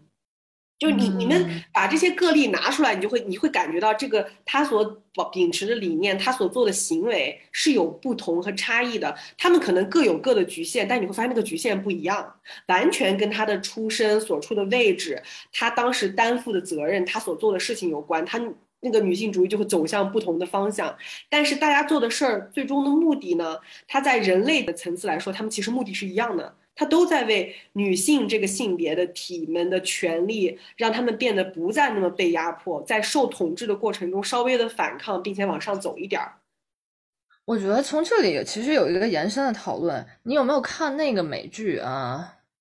美国夫人，就是那个本来帮着女性主义做运动，但是她其实在里面就是反对她的是吧？她靠反对她当选那个是吧？嗯，对，他从来没有为女权发声，他从一开始就是。他一开始，他其实是想从政嘛。其实我认为他是一个女权主义者，对吧？她想要独立，然后她她老公在政坛混，然后她也想要进入政坛。她其实有一个很好的学历，她也是中产出身，但她剑走偏锋，想了一个方法，就是说我要争取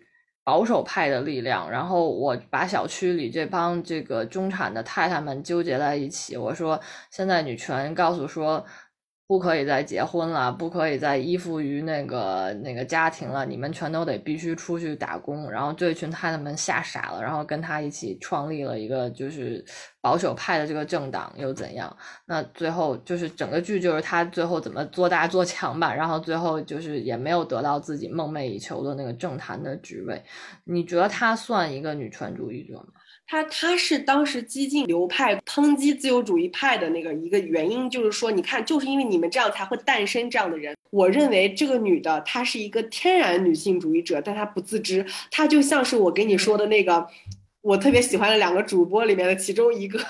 你会发现他们的成长环境，他们而且性格非常强势。他们一度误以为说，我只要变得像男人一样，我就可以掌握跟男人一样的权利。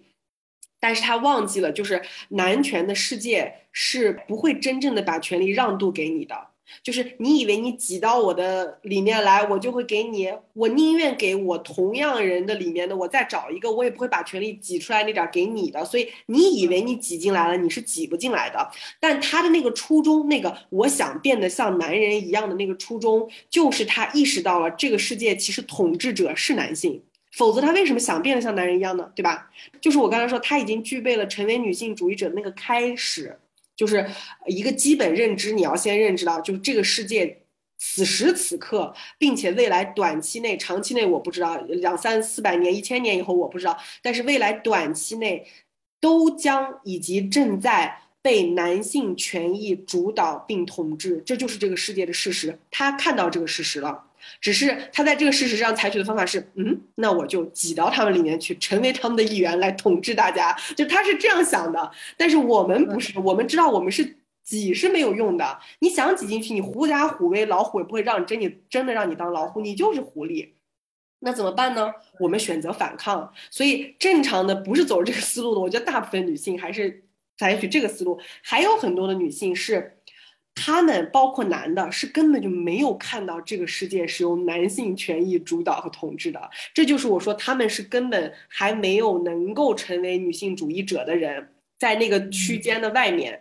就是成为女性主义者的第一步是你要看到并承认这个客观事实，然后你采取什么方法可能导向你走向不同的路。但只要你看到这个事实，你都具备着成为女性主义者的潜质，就你有可能成为的。所以我才说那两个主播，他们其实就是具备了天然成为女性主义者，他们已经入门了，你知道吧？但是呢，入门之后呢，因为没有没有一个正确的引导，就像我刚说的，没有把他们那个小泡泡给他们戳破，没有让他们看到特权是什么东西。你看到特权太难了。甚至有一种人为了自保，就是我看到了这个社会是男权统治的，男性利益一直是至上的，我为了自保，我不得不。遵从男性权益的这一套理论，因为这就有点像受害者有罪论，就是我只要相信受害者他们是一定哪里哪里做错了，那么这个遭灾难就不会发生在我身上。那种规避的鸵鸟心态，就是只要我跟这群掌管者权力做到一样，那我也能成为幸运的，不被压迫而成为统治别人的人。这是那种很奇怪的想法。我觉得这种想法也取决于，就是我说我们可能同样的家庭出身，为什么我们没成为这样的人，可能也跟我们没每个人的成长经历中培养的那个自身的心理状态也是有关系的，就是可能更勇敢的人更容易面对现实吧。嗯，我不知道哎，我因为我其实这两天就自从唐山那件事以后，我好像我很多记忆被活化。我是虽然没有在家庭内部，就是我的小三三人家庭内部感受到一些重男轻女也好，但是我仔细去回想的话，我的大家庭就是加上爷爷奶奶这一群，然后什么哥哥、堂弟、堂兄、哥哥姐姐，就是在这么大的一个家庭条件下。我可能也是有感受到的。然后我在学校的成长过程当中，我认为我也其实是遭受过一些，不能说重男轻，我觉得就是重男轻女，就是重男轻女。然后我先回来说这个主播的事情啊，就是为什么他会说想否认这种现实的存在？我觉得一种可能他很幸运，他真的没有被这样的事情卷入过。那另外一种可能是。他是要保护他的自恋，让他自恋不受损，就是他不能承认自己是一个无力的，然后所有的这个伤害是随机的，没有逻辑的。完全有可能在你身上产生的事情，他必须相信说，只要我做到了这些、这些、这些，我就跟那些灾难无关，然后他就可以很安全的在这个社会上就继续幸福的活下去。但是那本身我觉得就是对现实的一种否认。他像不像是我们俩有一期聊情绪之前的那一期时候说，有一种人无法面对。那个灾难，然后他就编了一个，就他当时我不是我不是给你讲那个例子，有一个人跟我们说那是一种是认知失调，就是一种自保的方式，就是保护自己的方式。你会发现，对很多很多的女性，她成为了这样的，这更加证明了女性其实是受压迫和受痛苦的。她在痛苦中无法的承受这个事情，我不能接受，我随机可能会死，我随机可能被打，我随机会被强奸。我不能面对这个残酷的真相，所以我就编一个，或者是我让我自己从这个残酷真相中退出来，一种退行的保护机制。嗯，我觉得很多那种你会发现非常的把自己弄得像男生一样的，但是同时又非常的歧视女性，或者是女性主义意识发展的非常嗯缓慢的人，他都有这个倾向。他有一种我已经如此的像男性了，而且我的生活中的确大部分是非常顺畅的，他就会相信这种幸运将永无止境。下去，而且最讽刺的是，很有可能他其中还略微的经历过那些很不好的经历，比如说被性骚扰过，比如说被歧视过，但是他就更加的用这种经历来验证，只要我再不要像那样做，或者只要我再怎么怎么避免这种事情，就再也不会发生了。哎，你看我最近一直做的很好，就再也没有发生了吧？他甚至拿来佐证这一点，嗯，拿这些悲惨的经历。对我甚至相信，可能有一部分女性，她因为不愿意面对自己是社会的弱势群体，自己会被无秩序的，就是毫无规律的那个侵害也好，占便宜也好，她可能会把一些别人对她的摸她呀，就是性骚扰的事情，解读为是我好有魅力，然后他在追求我，我们是正常的在 flirting。我真的觉得会有这样一种行为存在。对但是你你，我觉得很可悲是这群女性好像我不知道她们有没有坐下来真的问自己享受不享受这样的一种跟男性的交往也好，或者她是不是真的在那里感受到一种情感的流动也好，情欲的流动也好。打一个比方，就还是拿那部电视剧，就是《美国夫人》那部电视剧，我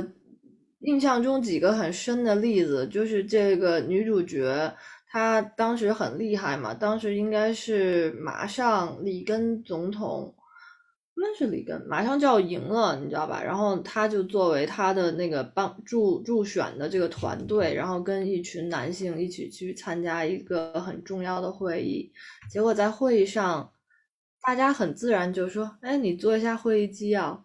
就是这种很平常、太自然的这种，就是男性对女性的。这种就是偏见也好看清也好，就是觉得你一定只只是打辅助的也好，那她当时也很自然。但是我不知道是不是这一类型的女性，她出来以后会说：“我可是那个里根团队的那个重要一员呢。”就她可能会想的只是说，我是唯一一位能够加入这个重要团队的女性角色，但她想的不会是我在这个团队里面。充当的是一个会议纪要员的角色，即便在我付出了这么多的努力，我帮助他拉了这么多选票的时候，他甚至都不来，就是恭维我一下，而是只是让我去记会议纪要。区别就在于他有没有感受到，就是他其实依然处在被统治的那个部位的，还是说他产生一种幻觉，那一刻我在统治别人，其实就是一个统治者和被统治者的关系。当我们能够看见，我觉得看见是第一步吧，然后第二步才是承认。你会发现，有些人虽然看见他不承认，有些人是看见承认了，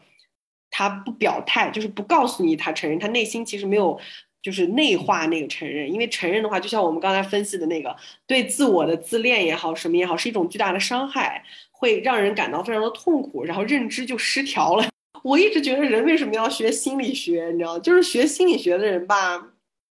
也不是说所有啊，就是你研究的越多，你可能，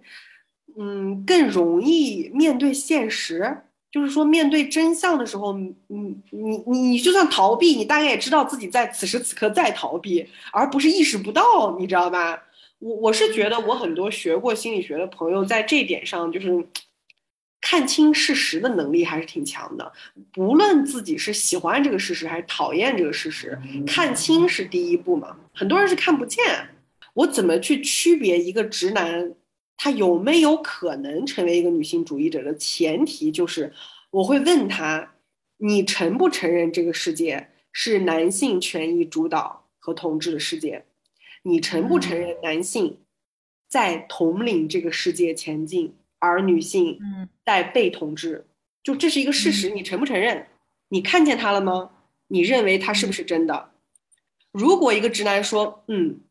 的确是这个样子的，那么这个男的就有一点可能，未来在学习、发展、改变、影响之后，maybe 他会成为一个男性 feminist。如果他说没有啊。我不觉得呀，这个世界是男的在领导的吗？我怎么觉得这个世界是女的在领导呢？啊，如果他说出这个话，那他绝无可能成为女性主义者，一点儿可能都没有。这个就是我说的，无论他是装着眼睛说瞎话一样，因为他不愿意承认一个客观事实。女的也一样。对，这一点我也学到了，以后我也去问一问。对。我经常问我的直男朋友，而且我会发现我的大部分直男朋友是承认这件事情的，就是我会感到略微的欣慰，就是可能你们不是女性主义者，但起码你们没有睁着眼睛说瞎话。就是我认为不承认这个事实的人，就是睁着眼睛说瞎话，就是明明是个苹果，你非说是香蕉，就是这种类型的睁着眼睛说瞎话。如果他能认可说是的，这个世界是男性在领导统治的。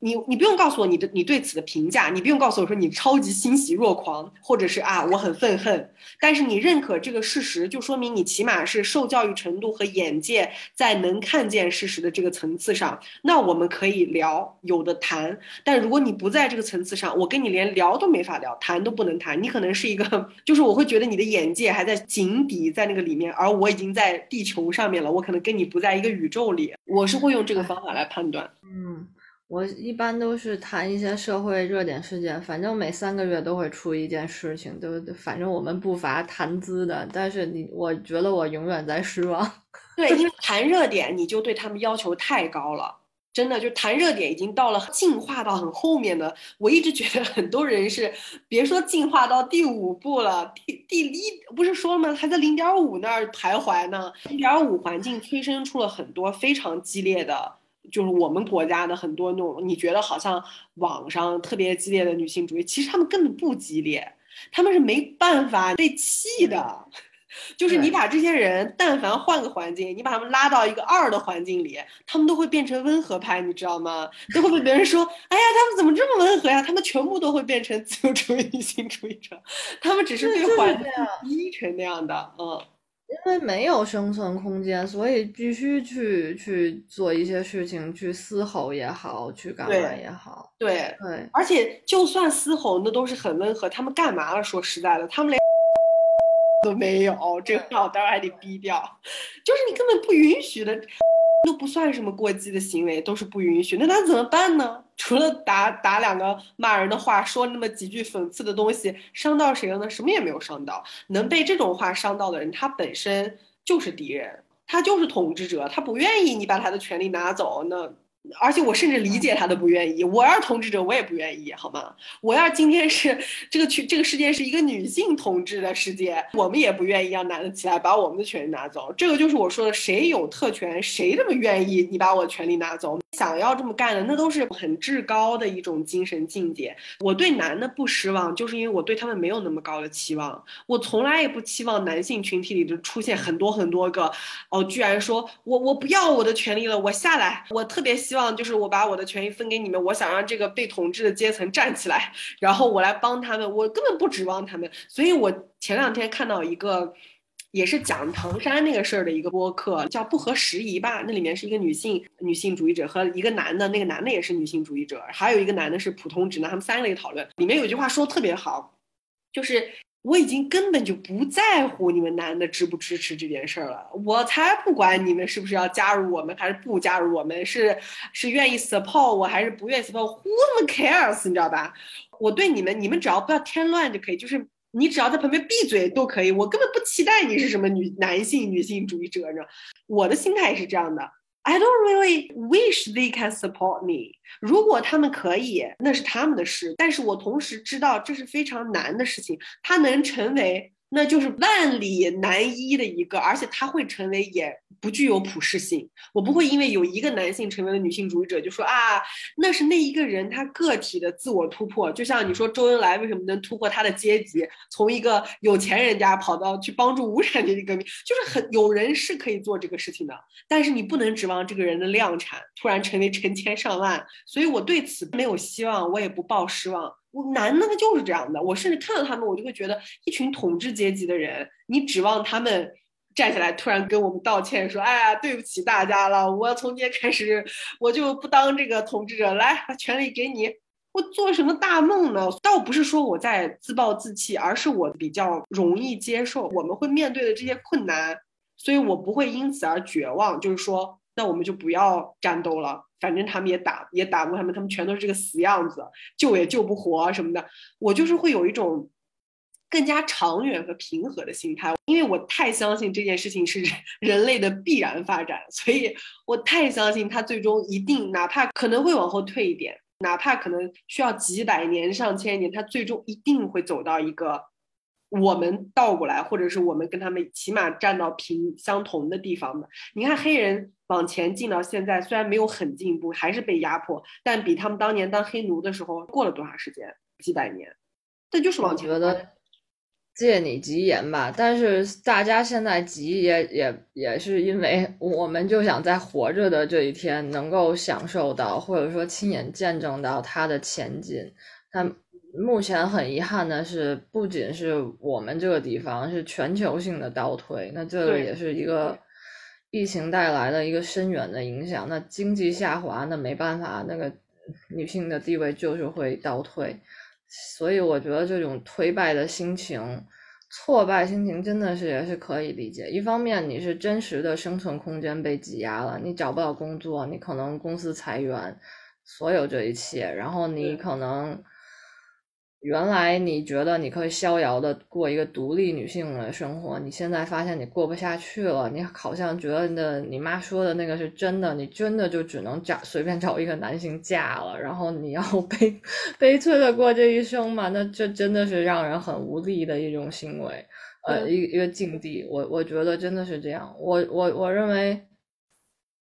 我都没有成熟或大度到说，只要我的孙女过上那样好日子就行了。我不要，我想自己就过那样的好日子。所以我对你的最快的建议就是，你就可以特别快的过上。因为说真的，牺牲你的人一生去奋斗，可能零点五能到零点七。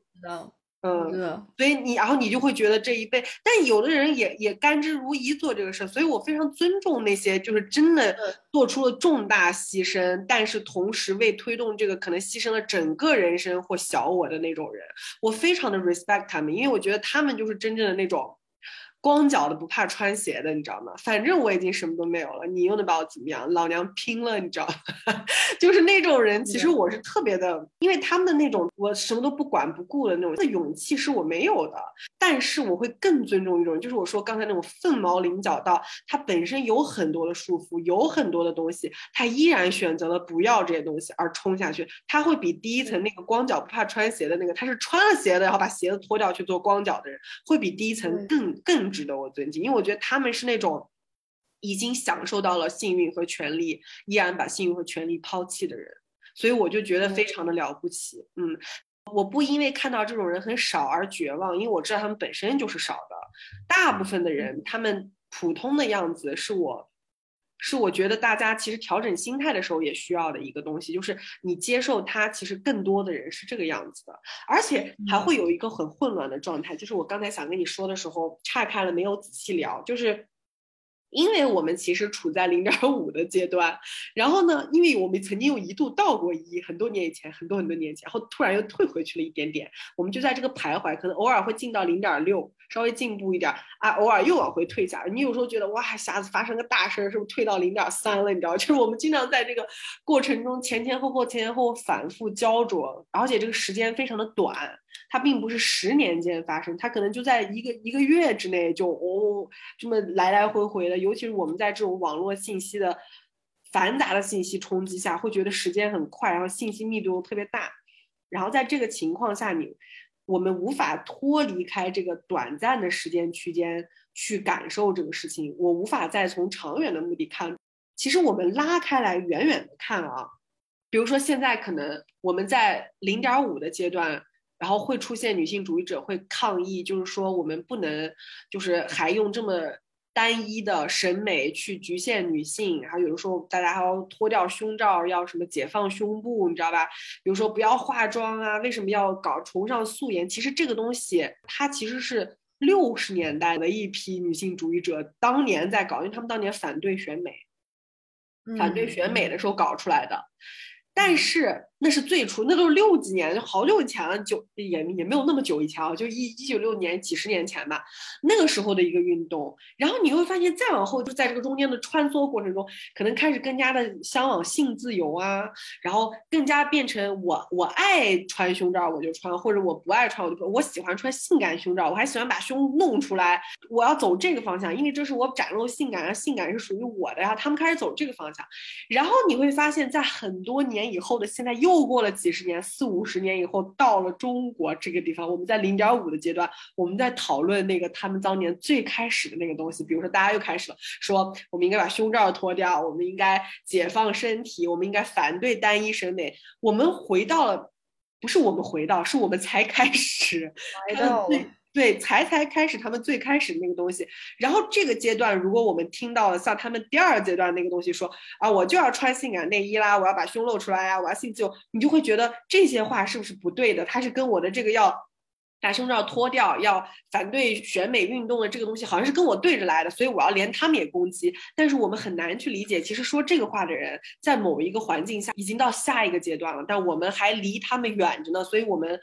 我我经常看到简中环境会把别的地方的一呀、一点五啊、二点五环境的内容的话题，他们在讨论的东西拿过来批判，然后批判的土壤是我们零点五 零点五的土壤，会发生这种奇怪的。发展节奏的错乱，嗯，然后也就会出现刚才你说的，为什么比如说吴亦凡那个事情的时候，会拿出两个女生的话来骂？其实那两个女生说的可能就是一点五二的那个环境的话，很自然的在那个环境是已经发展到前面的，然后又拿我们的环境又拉回来审审判，就非常的古怪。你会发现在我们的环境中，女性的意识有人已经很前面了，有人刚刚醒来，有人在中间，有人在激进，有人在跟一团混乱。因为我们在混乱的同时，我们就忽略了我们真正的敌人，就是我们真正的统治我们的，就是一有好像有一群人在从那个高高的云端上往下看着一群下面大家嘻嘻哈哈大吵大闹，他们在嘿嘿嘿嘿笑了起来。我们完全看不到云端上那些人，这个就是你刚才说的那个那个现象，也是我你刚才讲的时候，我我想到的画面，就感觉有一群掌握着真正权力的人躲在云层上偷笑。他们从这个真正的地方就神隐了，然后我们就在下面这个吵个不停，其实没有任何意义。对，而且我觉得这一点也不光是说跟女性议题相关的时候，是很多社会议题都发生的时候，我发现网民的讨论都有这样一种倾向，就是把一个行为背后的逻辑理解的太简单了。行为永远都只是一个表象，背后的逻辑和情感体验千变万化。打一个比方，就是穿不穿内衣这件事。嗯，有人不穿内衣是因为他穿内衣真的勒勒得他很难受，所以他不穿内衣。有人不穿内衣是因为他信仰性解放，他觉得女生就是不应该束缚起自己的性征，所以他不穿内衣。有人不穿内衣是因为什么？因为他想赶时髦。我就现在开始瞎说啊！有人不穿内衣是因为什么？那是他们非洲的风俗。不穿内衣有太多种可，就是背后的逻辑了。你你如果只拿说我们这里想法是怎样，所以全世界人不穿内衣都是这样的一种想法，那真的有点太小看人类精神生活、精神世界的丰富性、多样性了。所以我觉得在。评价很多事情的时候，但这也没辙啊！你你不了解这个世界丰富，你只能从自己视角去评判，啊，算了。对，就是我，我有时候觉得我们的一种混乱，甚至包括看不见真正的敌人的原因，也是在于我们的这个环境没有系统的教育过我们什么是 feminism。就这这个东西并不是我们学科里学的东西，你会发现大家都是自己女性意识觉醒了，然后自己自学，然后听听我左听一耳朵，右听一耳朵，或者我自己摸索出来，我感觉出来，才会出现很多人误解这个东西。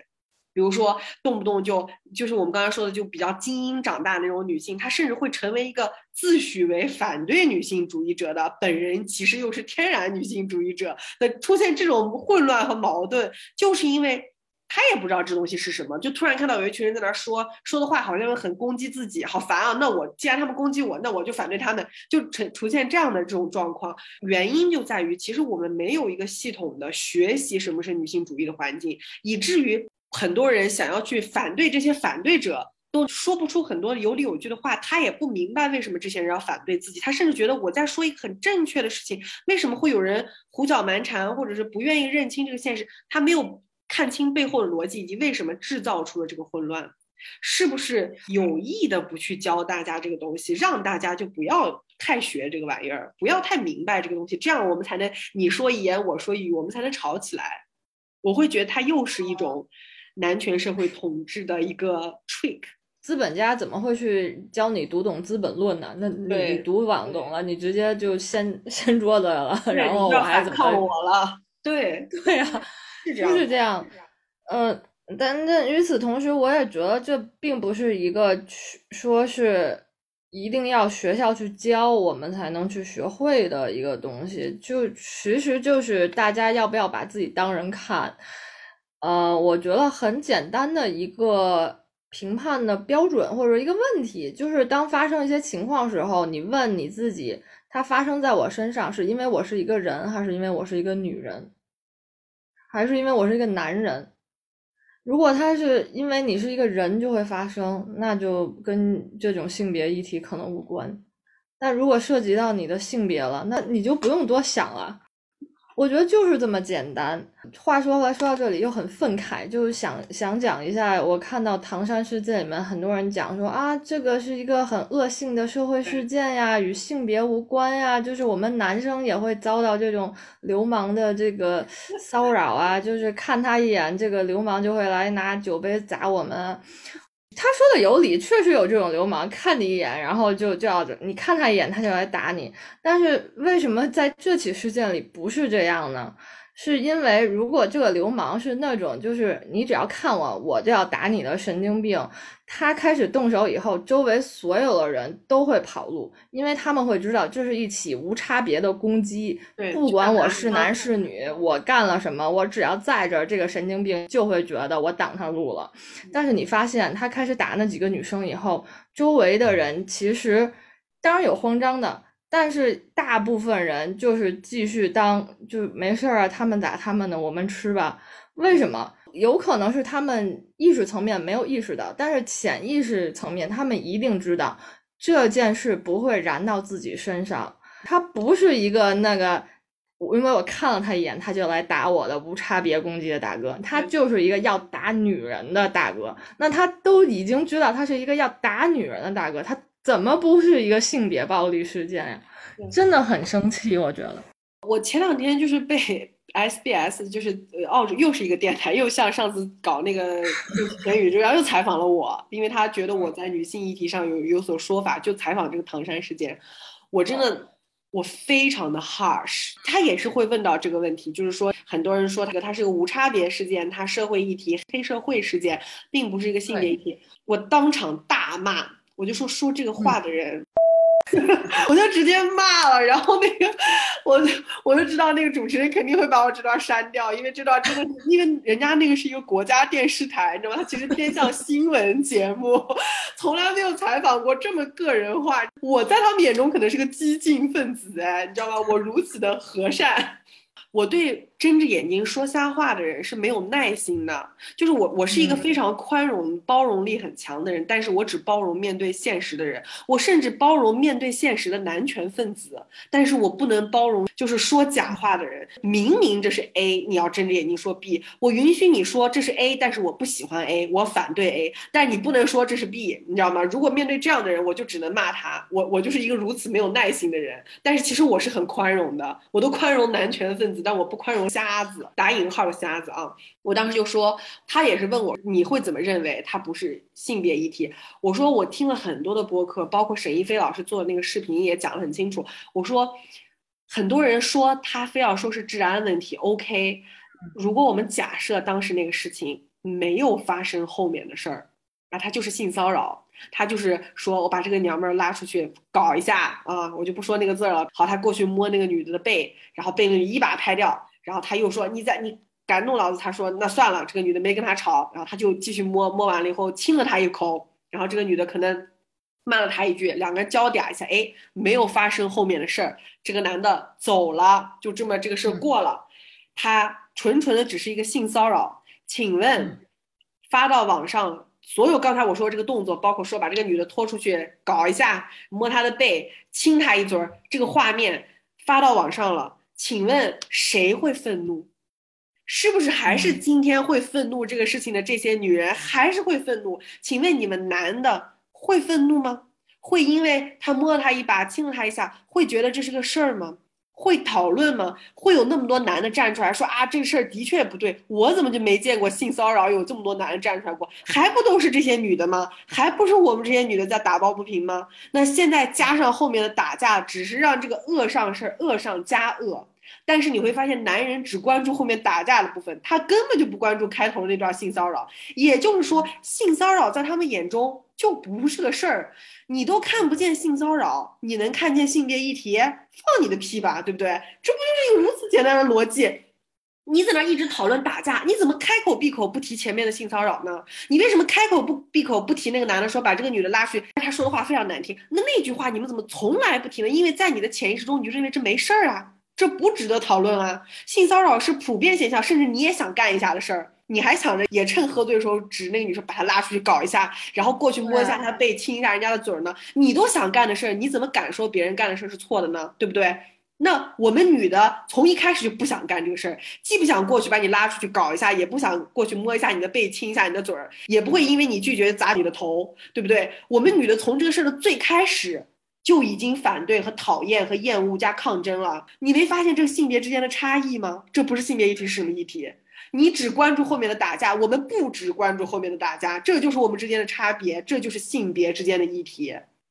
然后我当时就在那个广播里面，我就是这样说的，而且我说特难听，比现在这个版本更难听。我说看不见前面的部分的人，全部都是潜意识中就想干那个事儿的人。你们只要不抨击前面性骚扰，光抨击后面打架，哪怕后面打架把人打死了，后面甚至强暴他了，你们就算对此义愤填膺，只要你一句不提前面性骚扰。你就是一个想去性骚扰女人的男人，我就把你当成这样的人，因为你不谴责这个行为，说明你心中默认他是 OK 的呀。我甚至不 care 后面那个打架的事情，你你暴露的，你义愤填膺的，对你当然义愤填膺那个了，因为只有那个部分跟你有关，性骚扰跟你没关系。你觉得因为你是想性骚扰别人，可是打架的那个有可能你是被打的，这就成了你从统治者突然成了被统治的那个了，一下子切身利益受到了侵害了，所以你的恐惧，你对被打的恐惧。我根本不屑一顾，除非你说你对被性骚扰那个部分义愤填膺，我会认为你脑子是拎得清的男人。就是后面讨论什么黑社会那些的，这个就是一个法律只要正常的社会就会判刑，就会说这是错的。而我现在最担心的就是连这个我们的法律都不能够保护我们，那大家的安全感尽失，那就完蛋了。但是我认为。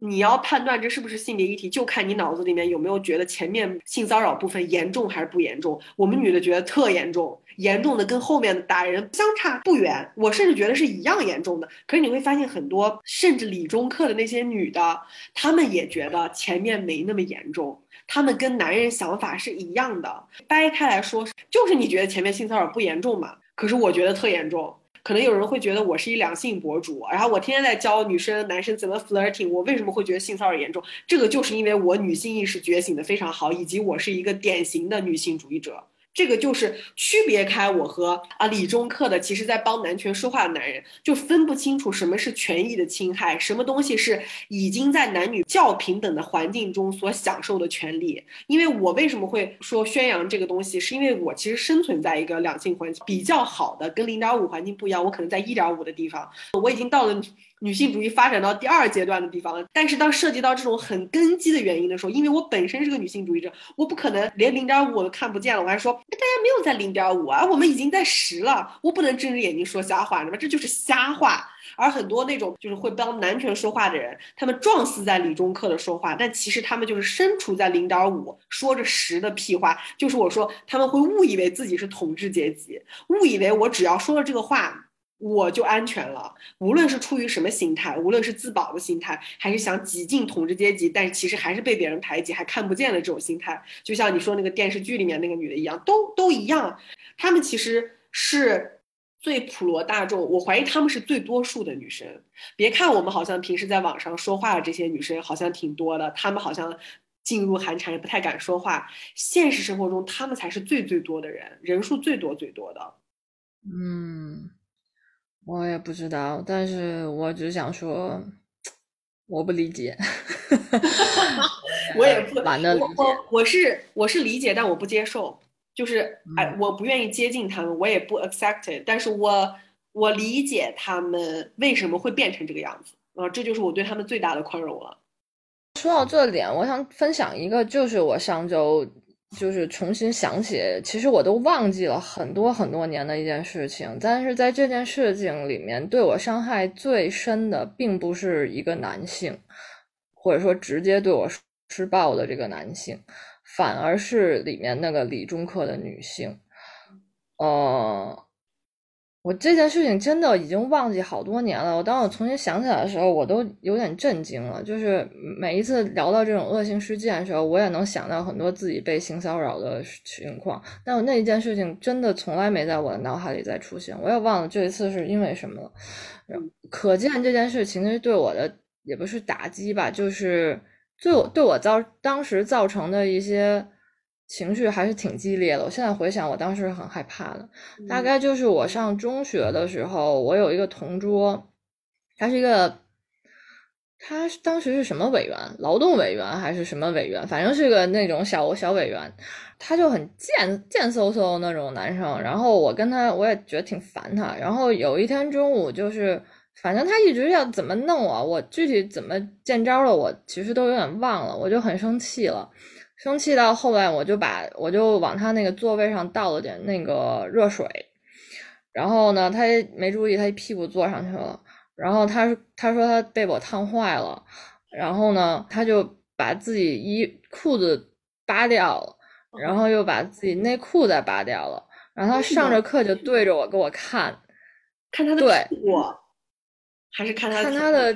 鸡鸡呀？为什么呀？我后面回想，他不是烫坏，他就是要骚扰我。因为从那时候开始了，就感觉至少有几天的，就上课就对着我掏出他的鸡鸡给我看。等一下，那别的同学没有看到吗？只有你看到。对，我觉得这件事也很，我也很震惊。然后那个时候就一开始，我我真的我也是一个小女孩啊，当年我真的觉得是不是我给她烫坏了，然后她就非让我看嘛。当然我也不太想看，我觉得好丑，好恶心。然后我我就觉得很生气，但是同时我又觉得我理亏，我真的有点害怕，是因为我给她弄坏了，所以她这样对我。然后大概可能过了几天，我具体不记不记得是两三天还是一天。然后另外一个很淘气的男生看见了，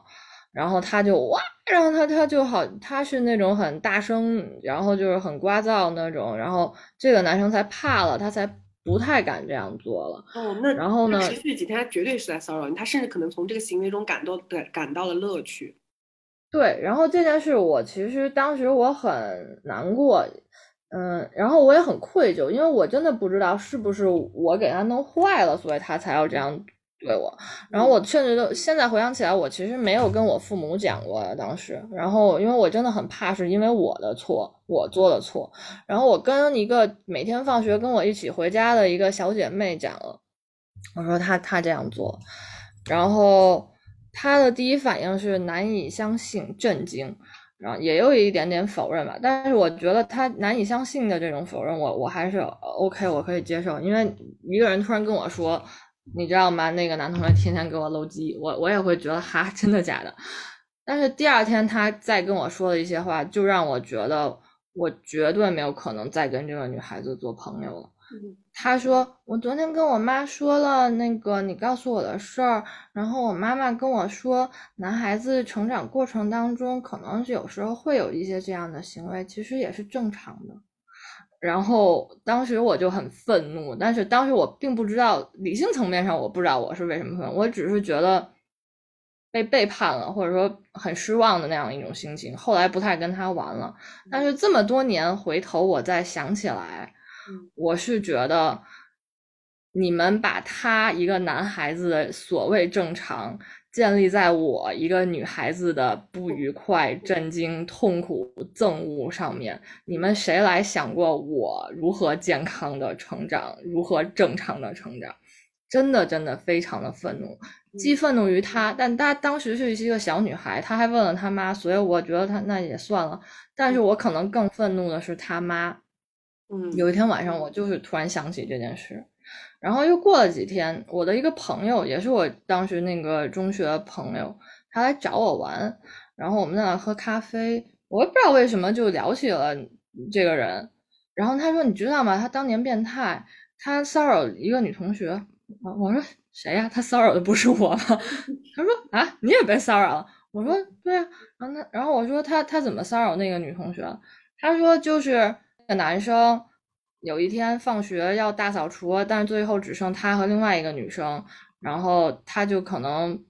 他具体他也不知道他是怎么骚扰那个女同学的。然后我的那位女同学，她就告诉他妈妈，他呃他们家长家长告诉这位班主任，我们班主任当时是一位女老师，然后这位女同学是一个长相。不太好看，甚至可能就是属于这样范畴一个女生。我不知道我们这位女老师她出于什么考虑，嗯，是觉得她想要保护她一个优秀的什么纪律委员、学习委员吗？还是说她不想去搞一些有的没的？她想就是大事化小，小事化了？还是她不信任这个同学的？投诉也好，我不知道，但是当时这个老师做出的唯一的反应是把那位男同学换座位换到了我的旁边。嗯，也就是说，在很多很多年，也就是说，他促成了让那个男生继续骚扰你。对，很多很多年以后，我意识到，如果那位老师在当时第一时间。是去处理那件事件，这位男同学不会成为我的同桌，我不会在十十几岁，我忘了十三四岁没有准备的情况下，突然看到一个真实的鸡鸡在我面前。这是这周我才得知的消息，我知道以后，我的第一反应就是真的很愤怒，我觉得。我不管那个老师是因为自己怕麻烦也好，还是怎样也好，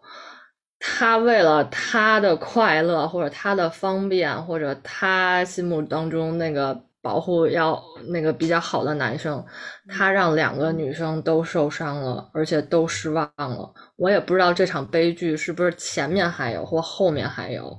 我觉得当我得知这个消息以后，我的。感受真的太复杂了。一方面我很震惊，我觉得这个完全是可以规避的；另外一方面，我觉得就是也为我当年为什么没有站出来感到有一点点就是愧疚也好，或生气也好，我觉得我其实也是应该站出来去说的，但是我也不知道说了会怎样。但是现在回想起来，我就觉得他和那位女同学，他们所造成的伤害其实也不能漠视。当你发现这样的事情发生的时候，不要说啊，我，但是我觉得他一直是个挺好的人呐，怎么会干这种事？是不是有点误会啊？你可不可以先去停下你这样的不信任？你先听一听受害的那一方是怎么说的，你再去做这个判断。你愿意不愿意让这个伤害停止？你真的只能做一个取舍吗？看不到你让这样的一种变态的行径停止，也是对这个男孩子的一种帮助和教育吗？反正这整件事，我这次听到以后，我就觉得。太让我震惊了！就是原来他前面还有这样一番，然后我就想到，我这么多年其实有一个倾向，我都没有跟套套讲过。第一次也是跟套套讲，就是我作为一个顺直女，我喜欢男性，但是我觉得鸡鸡好丑，好恶心。我过去一直都不知道我这个想法怎么来的，我为什么一边觉得他恶心，还能一边喜欢男性呢？这周我突然顿悟了，可能就是从那里开始的。嗯，对，给你造成了很不好的心理影响，而且你甚至有可能就是出于保护自己，把这段记忆和探索它的勇气也摘掉。反正你也不想去细想这个事情。嗯，对，完全忘记掉这件事了。我我讲过很多其他的一些那个性骚扰的事件，可能路上遇看到有一个变态，他他站在那里在撸。我觉得这些其实对我伤害都没有，但是那件事我是真的实打实的忘记了，就是他其实对我伤害真的很很挺重的。对，嗯，你知道在你讲的过程中，我就越发的想到，为什么我在童年时代会去比较一个好像没有醒悟的女人，就是会说一些很可笑的话，比如说说什么我是重男轻女的女的什么的，就是真的有可能我的那个营造出的那个小世界，我的那个成长的泡泡，首先是因为。很顺利，就是的确没遇到什么大，其实也遇到了，就是我我身处在那样的泡泡中，我都遇到了。你可想而知，女性遇到性骚扰的几率基本上是百分之百。我很小的时候遇到过漏音狂，但是那已经是以我为首的女性群体是非常强大，而男男人非常羸弱的小泡泡世界里，我那个世界是这样的。然后在那个世界里面。我小的时候也发生过跟鸡鸡有关的一个事情，是我跟我同桌也是同桌的男生，我忘记我因为干嘛，我一直在欺负他，就是我一直在关系上面欺压这个男的，然后他一直像我的小弟一样，平时负责就是伺候我呀，安抚我的情绪，然后有一次我忘记我们因为什么事儿了，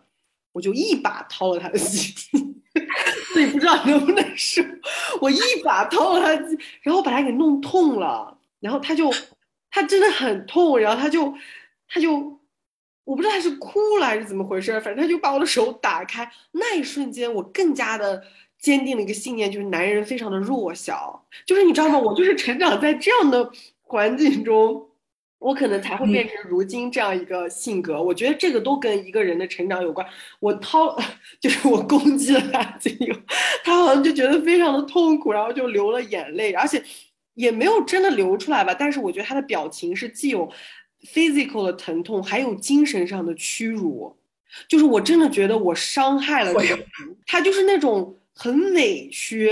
然后特别的难过那样看着我。你会发现我的成长中总是遇到这样的弱弱的男的，然后在这个过程中被我。被我以某一种 physical 的方式给欺负了，然后以至于我就真的会成为那种我我有时候在想，在我的那个小世界里面，我可能因为真的是统治者，就是在我的小世界里面，所以我就一度会误以为大世界是这样的，而在那个小世界里面，我就会认为我既然是那个统治者，我当的挺开心的，我为什么我也一一一度会觉得说我凭什么要把我的权益让给那些人？而直到我后来见到大世界以后，我才知道我原来做统治者。的时候是如此的，就是疯加加盲目加没有同理心加不会换位思考。我甚至小时候掏掏男生的鸡，巴搞到哭。我可能造我给他造成的精神创伤，就有可能是那个男孩给你造成，可能不如他给你造成的那么大。但是我也给那个男孩造成了精神创伤。然后你就会发现，对你就会发现为什么我身为一个女性。在当年小的时候，却好像在帮男权说话，就是因为我的成长让我变成那样子的人，所以可能也是因为我有过那样一段经历，我就更加看到那些会帮男权说话的傻傻女孩的时候，我不会有那种恨死他们的心态，我只会觉得他们傻傻的，而且我我清晰的能看到他们被一个小罩子罩住了。就是如果这个罩子不被一个东西砰把那个壳给他们敲碎，他们会在那个小罩子里面幸福安逸的度过一生，并且隔着那个罩子看到我们在罩子外面大声的为女性权益疾呼奋斗的时候，他们会觉得我们疯了，他们会觉得这群女的神经病，你知道吧？而且我因为清晰的在他们的位置站到过，所以我甚至可以看到他们眼睛里看到的世界。就是我太明白这两种了，而且因为我从罩子里出来了，我再也不可能回去了。然后我就会觉得我现在站在一个更高的地方，低头在看他们。我有一点头顶上还有藏在云端后面看着我的敌人，而我夹在中间还低头看着那些愚蠢的孩子们。就我就感觉我们是在中间的那一层，既被上面的人欺负，又被下面的人不理解。你因为你讲到这里，其实我觉得我突然意识到一个对付这样的男性的一个。方式，嗯，那就是 掏鸟。你因为你知道什么？就是跟我来讲这件事，我这个朋友。他也曾经要要被那个骚扰，反正他他给我讲，具体可能那个男生也没有像对对我一样，就是把自己的机器掏出来给他看，但是好像也有点那种前兆，然后或者说想要对他就是动手动脚的这种前兆。然后他跟我说，他当时就是怒了，然后就用我们上学的时候那种会用那种不锈不锈钢的那种钢尺嘛，就那种拿那个尺子拍他的那个蛋。他说，简直就狠狠的那样敲了一下，然后当时他就弯下，那个男同学当时就弯下腰就动不了了，嗯，然后就以后再也没敢搞他。然后我就想说，原来就是高手在那，高手在这套套。然后就是当时我怎么没有想到？我觉得这个想法非常有意思。你想一下，其实男性的性器官是非常脆弱的。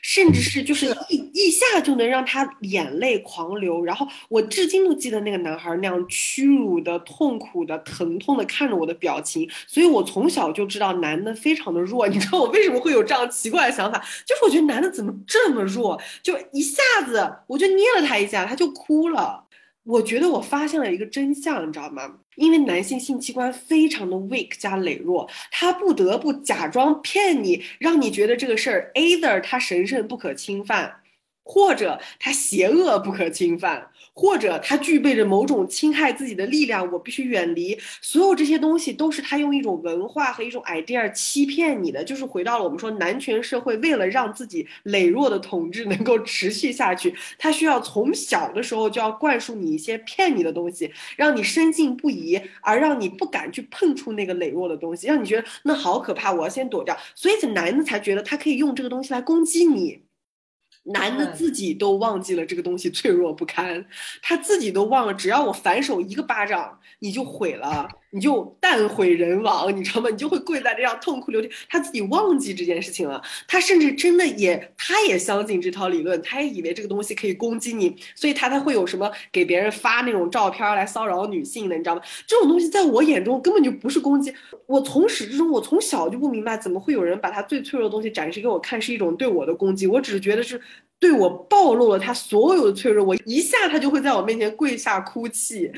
但是很多女孩会觉得这是一种对她的侵犯，我认为这就是男权社会对女性最大的骗局。当你有一天把这个欺骗拆穿的时候，你就会发现他既无法攻击你，也骗不了你，然后你突然就发现你掌握了很大的力量，这个就是性的力量。所以我经常会在别的地方说，女性反抗男权社会最重要一点就是把性的力量夺回来。这个就关系到刚才不是跟你说我是什么类型的女性主义吗？我的女性主义思想就在这儿。我认为，就是女性之所以能被男权社会掌控，就是在性的力量上同时之中被欺骗、被压制，而性的力量掌握在一个非常脆弱生殖器的男性，因为他的生殖器是外露的，特别容易死，你知道吧？我们女性天生拥有了内嵌的生殖器，这是其实是一种更安全的事情，它不容易在打斗中 被攻击，你明白吗？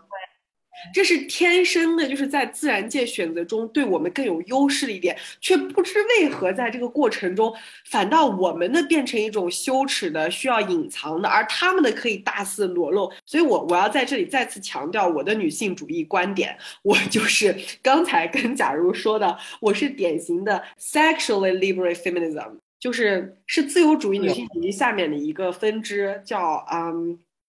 是什么性积极女性主义？对，性自由女性主义。OK，对，它翻译应该是这样，但它它是自由主义下面的一个分支，是发展出来的。这个主义的就是认为，所有女性在社会结构压力下的这种压迫，就是因为不能够掌握性的力量，以及不能够正面的讨论性，这是父权对她最大的骗局和破坏。就必须得有女性可以自主的决定自己身体的那一天，才是女性真正的解放。就是当她拥有。跟男性一样掌握性的力量的那一刻，他就回到母系氏族了，我们的时代就回来了，你知道吗？当年就是这样子的，它是一种性的让权。对，我同意啊。所以我觉得这一流派有好处，就是当你真正意识到。你什么时候想要性？你什么时候被 turn on？然后你的什么是你你的那个性癖？你就更能分清楚什么是性骚扰和什么是你自己的性欢喜。你其实完全成为你自己的主人，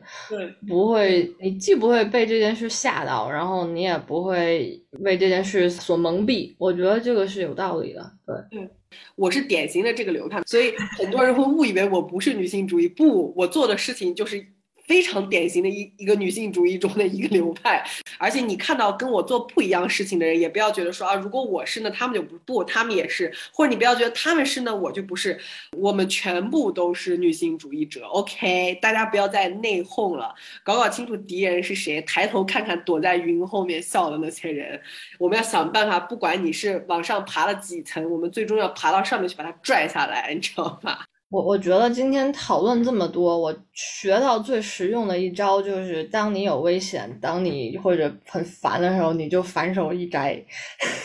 让自己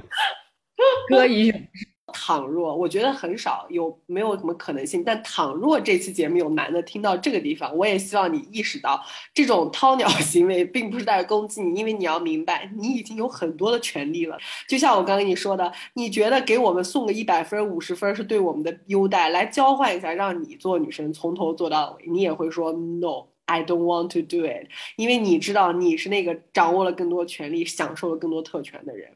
所以你被嘲讽一下，就像为什么人家做脱口秀，白人就是可以尽数被嘲讽，因为我澳洲闺蜜说了，他们是这个世界的第一梯队特权者，第一梯队特权者就要有那种被底下的人嘲讽的那个胸怀，你懂吗？因为他们宁愿被嘲讽，他们也不愿意交出自己的第一梯队，这就是代价。那所以平时就不要再做出那种斤斤计较的，就什么杨丽吐槽了两句啊，那就疯了。那也可以不吐槽你，那那我们交换一下，你来做女性，就是你来做这种社会定义上的女性，让我们做社会定义上的男性，你又不愿意，你自己也知道你掌了好多权利，你不想你不想抛弃你的统治阶级，唉。不想说什么了，就是不对他们也不太抱希望。希望听了我们节目的女性朋友们都学到这一招就好了。女性朋友一定要从思想深处意识到，你被父权社会骗了，你不要相信这个骗局。你相信他，你就是他的帮凶，你就跟他融为一体了，你知道吧？你不相信他，你就你就从这个体系里跳出来。虽然我们还是头顶上有敌人，但是你起码站得高一点。嗯。所以今天最后，假如有什么要送给大家的结束语吗？送给大家的结束语就是希望大家有足够的运气，不用被这种破人破事纠缠到。然后也希望祝愿大家，对，祝愿大家有勇气和智慧去做你想做的那个人。千万不要听别人说的什么女孩这样，女孩那样，就是你想干嘛就去干嘛，嗯，我觉得很好。你说了两个气，一个是运气，一个是勇气。本来你在说运气的时候，我还想说我想送给大家勇气，但你都送了，那我觉得就没什么了。真的就是一个运气，一个勇气。但运气这个事儿不好说，勇气我们总归是要有的。还有就是面对现实的勇气，真的先看清楚这个事实是怎么样，然后突破现实的勇气，学习的勇气，去真正的了解一下什么是女性主义，为什么这将是人类无法停止、必将前进的一个路线。我们都是同志，革命尚未成功，同志还需努力。那谢谢大家，也祝大家有一个快乐清凉的夏天。七月快乐，拜拜，我们下期节目再见。你那边看着还挺暖和的，我都快冻死了，我的手的衣服看着很暖和。香了。